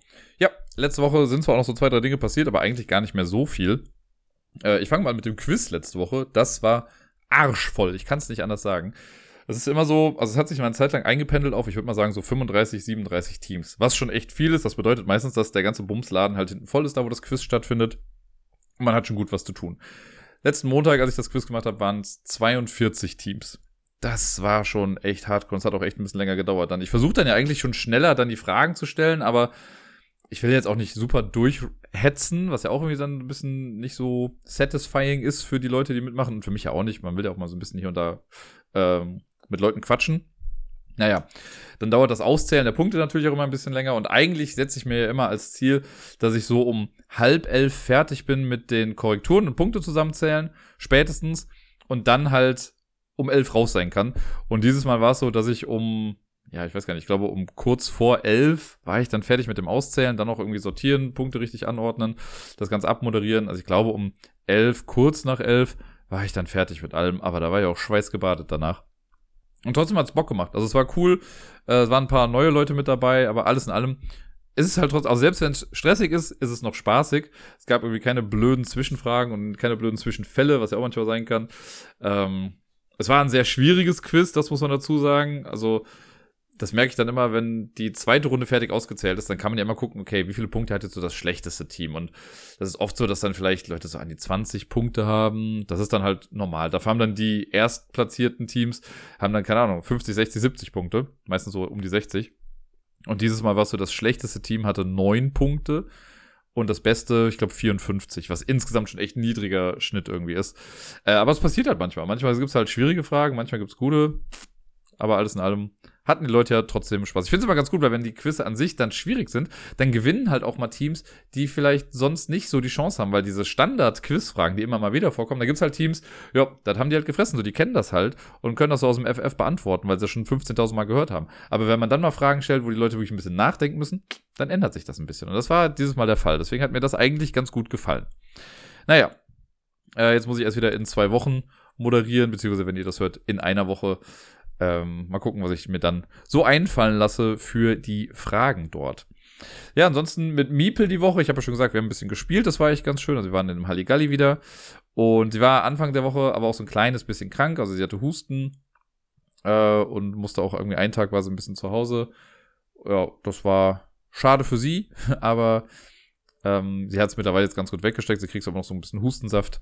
Aber alles in allem ist das schon besser geworden. Und ich war mit ihr am Samstag, also sie hat von Freitag auf Samstag bei mir geschlafen und eigentlich wollte ich mit ihr morgens ins äh, Theater gehen. Wir waren ja schon mal vor ein paar Monaten in einem kleinen Theaterstück, so einem Krabbeltheater heißt das dann. Äh, da wollten wir eigentlich wieder hingehen. Ich habe da noch eine E-Mail hingeschrieben, also weil da stand irgendwie, ja, rufen Sie nicht an, das ist sowieso keiner. Schreiben Sie uns eine Mail. Und dann wurde ich angerufen äh, und haben sie gesagt, ja, sorry, sind leider doch schon voll. Äh, und sie können uns dann in drei, vier Wochen irgendwann mal was anbieten, wo ich meinte, ja gut, das kann ich jetzt nicht so wirklich voraussehen, äh, welches Datum dann da am besten passt. Aber das war dann erst schade, aber wir sind dann ins Silly Billy gegangen. Das haben wir immer alle tollen Namen hier. Halligalli und Silly Billy. Und Silly Billy, das habe ich auch schon mal, glaube ich, von berichtet. Das ist so ein großer Indoor-Spielplatz in, also so an der Seite von Köln mit dran. Und wir sind dieses Mal ein bisschen früher da gewesen, also es macht um 10.30 Uhr auf. Wir waren um 10.25 Uhr da und es waren dann schon zwei Kindergeburtstage vor uns da, die ja halt quasi auch schon gewartet haben. Äh, und dann, ja, kommt man halt da rein, die Kinder können quasi dann rumlaufen. Das sind große Hüpfburgen und Klettergerüste und Trampoline und hast du alles nicht gesehen. Äh, Miepel liebt das halt, die ist auch total aufgedreht und ist überall, also sie ist wirklich nirgendwo einfach entspannt hingegangen, sondern alles, was sie machen wollte, sie ist dann auf den Trampolin gewesen, ist gehüpft, runtergegangen, dann losgelaufen zum nächsten Ding, so als würde irgendwas gleich in zehn Minuten wieder dicht machen. Äh, also zwei Stunden quasi Vollgas gegeben. Sie hatte mega viel Spaß. Das war echt sehr süß. Also ich hatte auch meinen Spaß natürlich. Die Geräuschkulisse ist echt anstrengend. Ich habe es äh, bei mir im WhatsApp-Status hatte ich irgendwie drin, das, äh, also ne, Zitat von mir, wenn man mit Kindern arbeitet, braucht man am Wochenende auch mal ein bisschen Ruhe. Und das nächste Bild war dann einfach ein Bild aus dem Silly Billy mit auch ich. Ähm, weil, ja, das, also danach war ich ganz froh, als Miepel dann, also als wir generell wieder nach Hause gefahren sind, wir haben dann da noch was gegessen, sind dann mit der Bahn nach Hause gefahren und dann hat Miepel einen Mittagsschlaf hier gemacht. Und ich auch. Und ich war einfach nur durch. Also selbst dann noch danach war ich irgendwann noch baden. Das war vor dem äh, Spieleabend dann am Samstag. Und da war ich einfach echt happy, dass ich einfach ein paar Stunden komplett Ruhe hatte.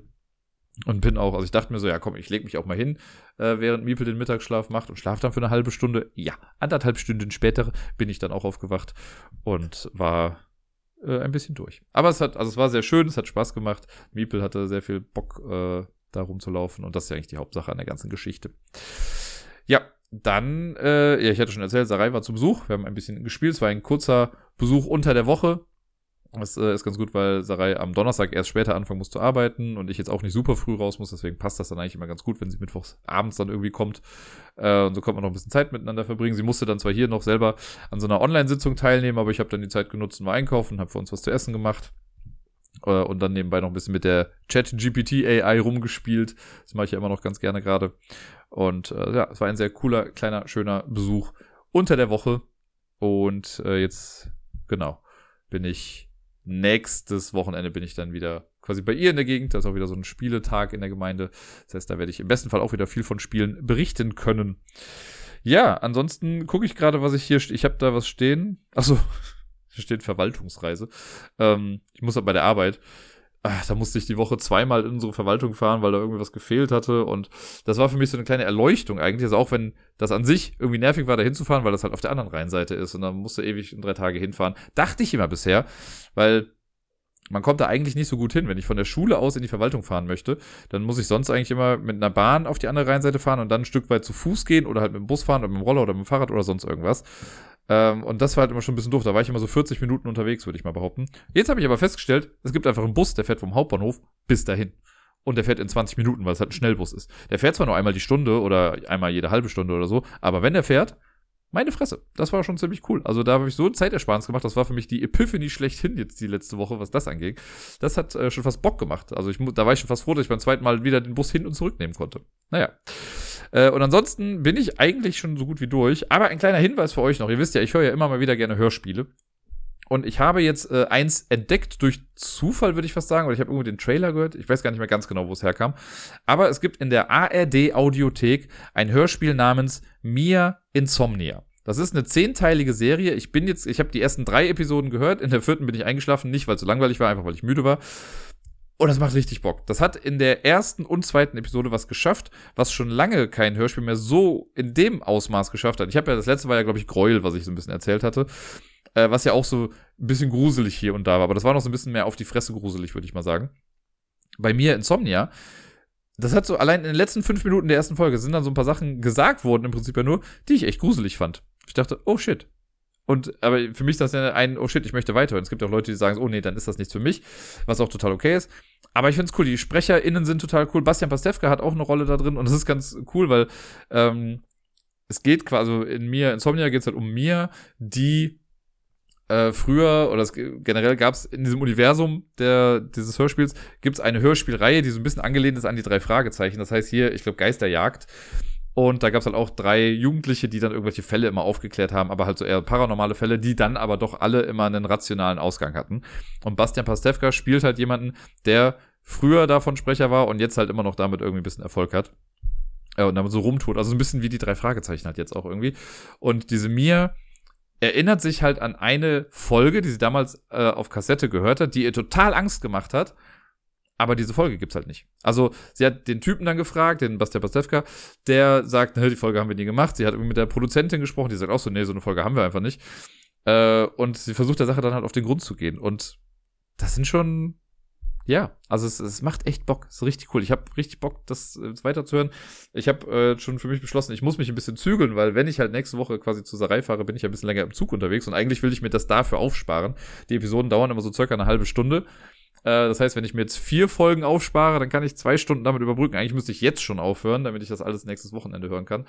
Allerdings sind sie auch ein bisschen gemein, weil am Ende jeder Episode machen sie dann noch Werbung für ein anderes Hörspiel, was sie auch in der AD, äh, 1, 2, 3 in der ARD Audiothek haben. Ich verhaspel mich hier mit meinen eigenen Wörtern. Äh, und da war jetzt auch schon wieder eins dabei, wo ich dachte, das klingt auch ziemlich cool. Also vielleicht höre ich auch mir jetzt einfach so lange durch, dass ich dann auf der Hinfahrt das noch habe und auf der Rückfahrt am Sonntag kann ich dann das neue dann schon anfangen. Ich weiß es noch nicht ganz genau. Aber ihr merkt vielleicht, ich bin sehr begeistert davon. Es macht wirklich Spaß und wer Bock drauf hat, hört mal rein in Mir Insomnia. Das soll es dann jetzt für heute gewesen sein. Ich hoffe, ihr habt alle eine schöne Woche vor euch und auch hinter euch. Ich wünsche euch viele Spiele, bleibt gesund und bis dann.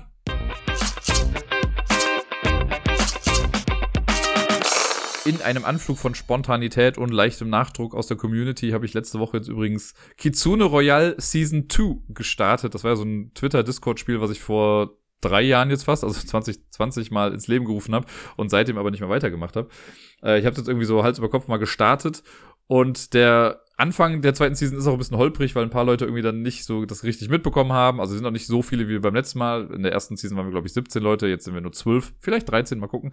Ähm, und dann haben die Leute das dann nicht mitbekommen, dass es dann wirklich losging, haben mir dann nicht ihre Startsachen geschickt. Also es wird ein bisschen nicht ganz so strukturiert ablaufen wie beim letzten Mal, was aber auch dem geschuldet ist, dass ich jetzt ja auch in einer anderen Situation bin und das jetzt gar nicht so jeden Abend so dann hinbekomme. Wir machen einfach mal, aber es ist schon wieder sehr lustig, äh, wie, also wir hatten es beim, in Season 1 hatten wir die Situation, es wird gerade ein langes Auto, ist mir egal, ähm, hatten wir die Situation, dass wir ganz viele Randfelder hatten und alle starten irgendwo am Rand und dann hatten wir irgendwie ein Feld, das fünfmal belegt war und ein anderes viermal und ein anderes nochmal doppelt. Ähnliche Situationen spielten sich in der zweiten Season ab.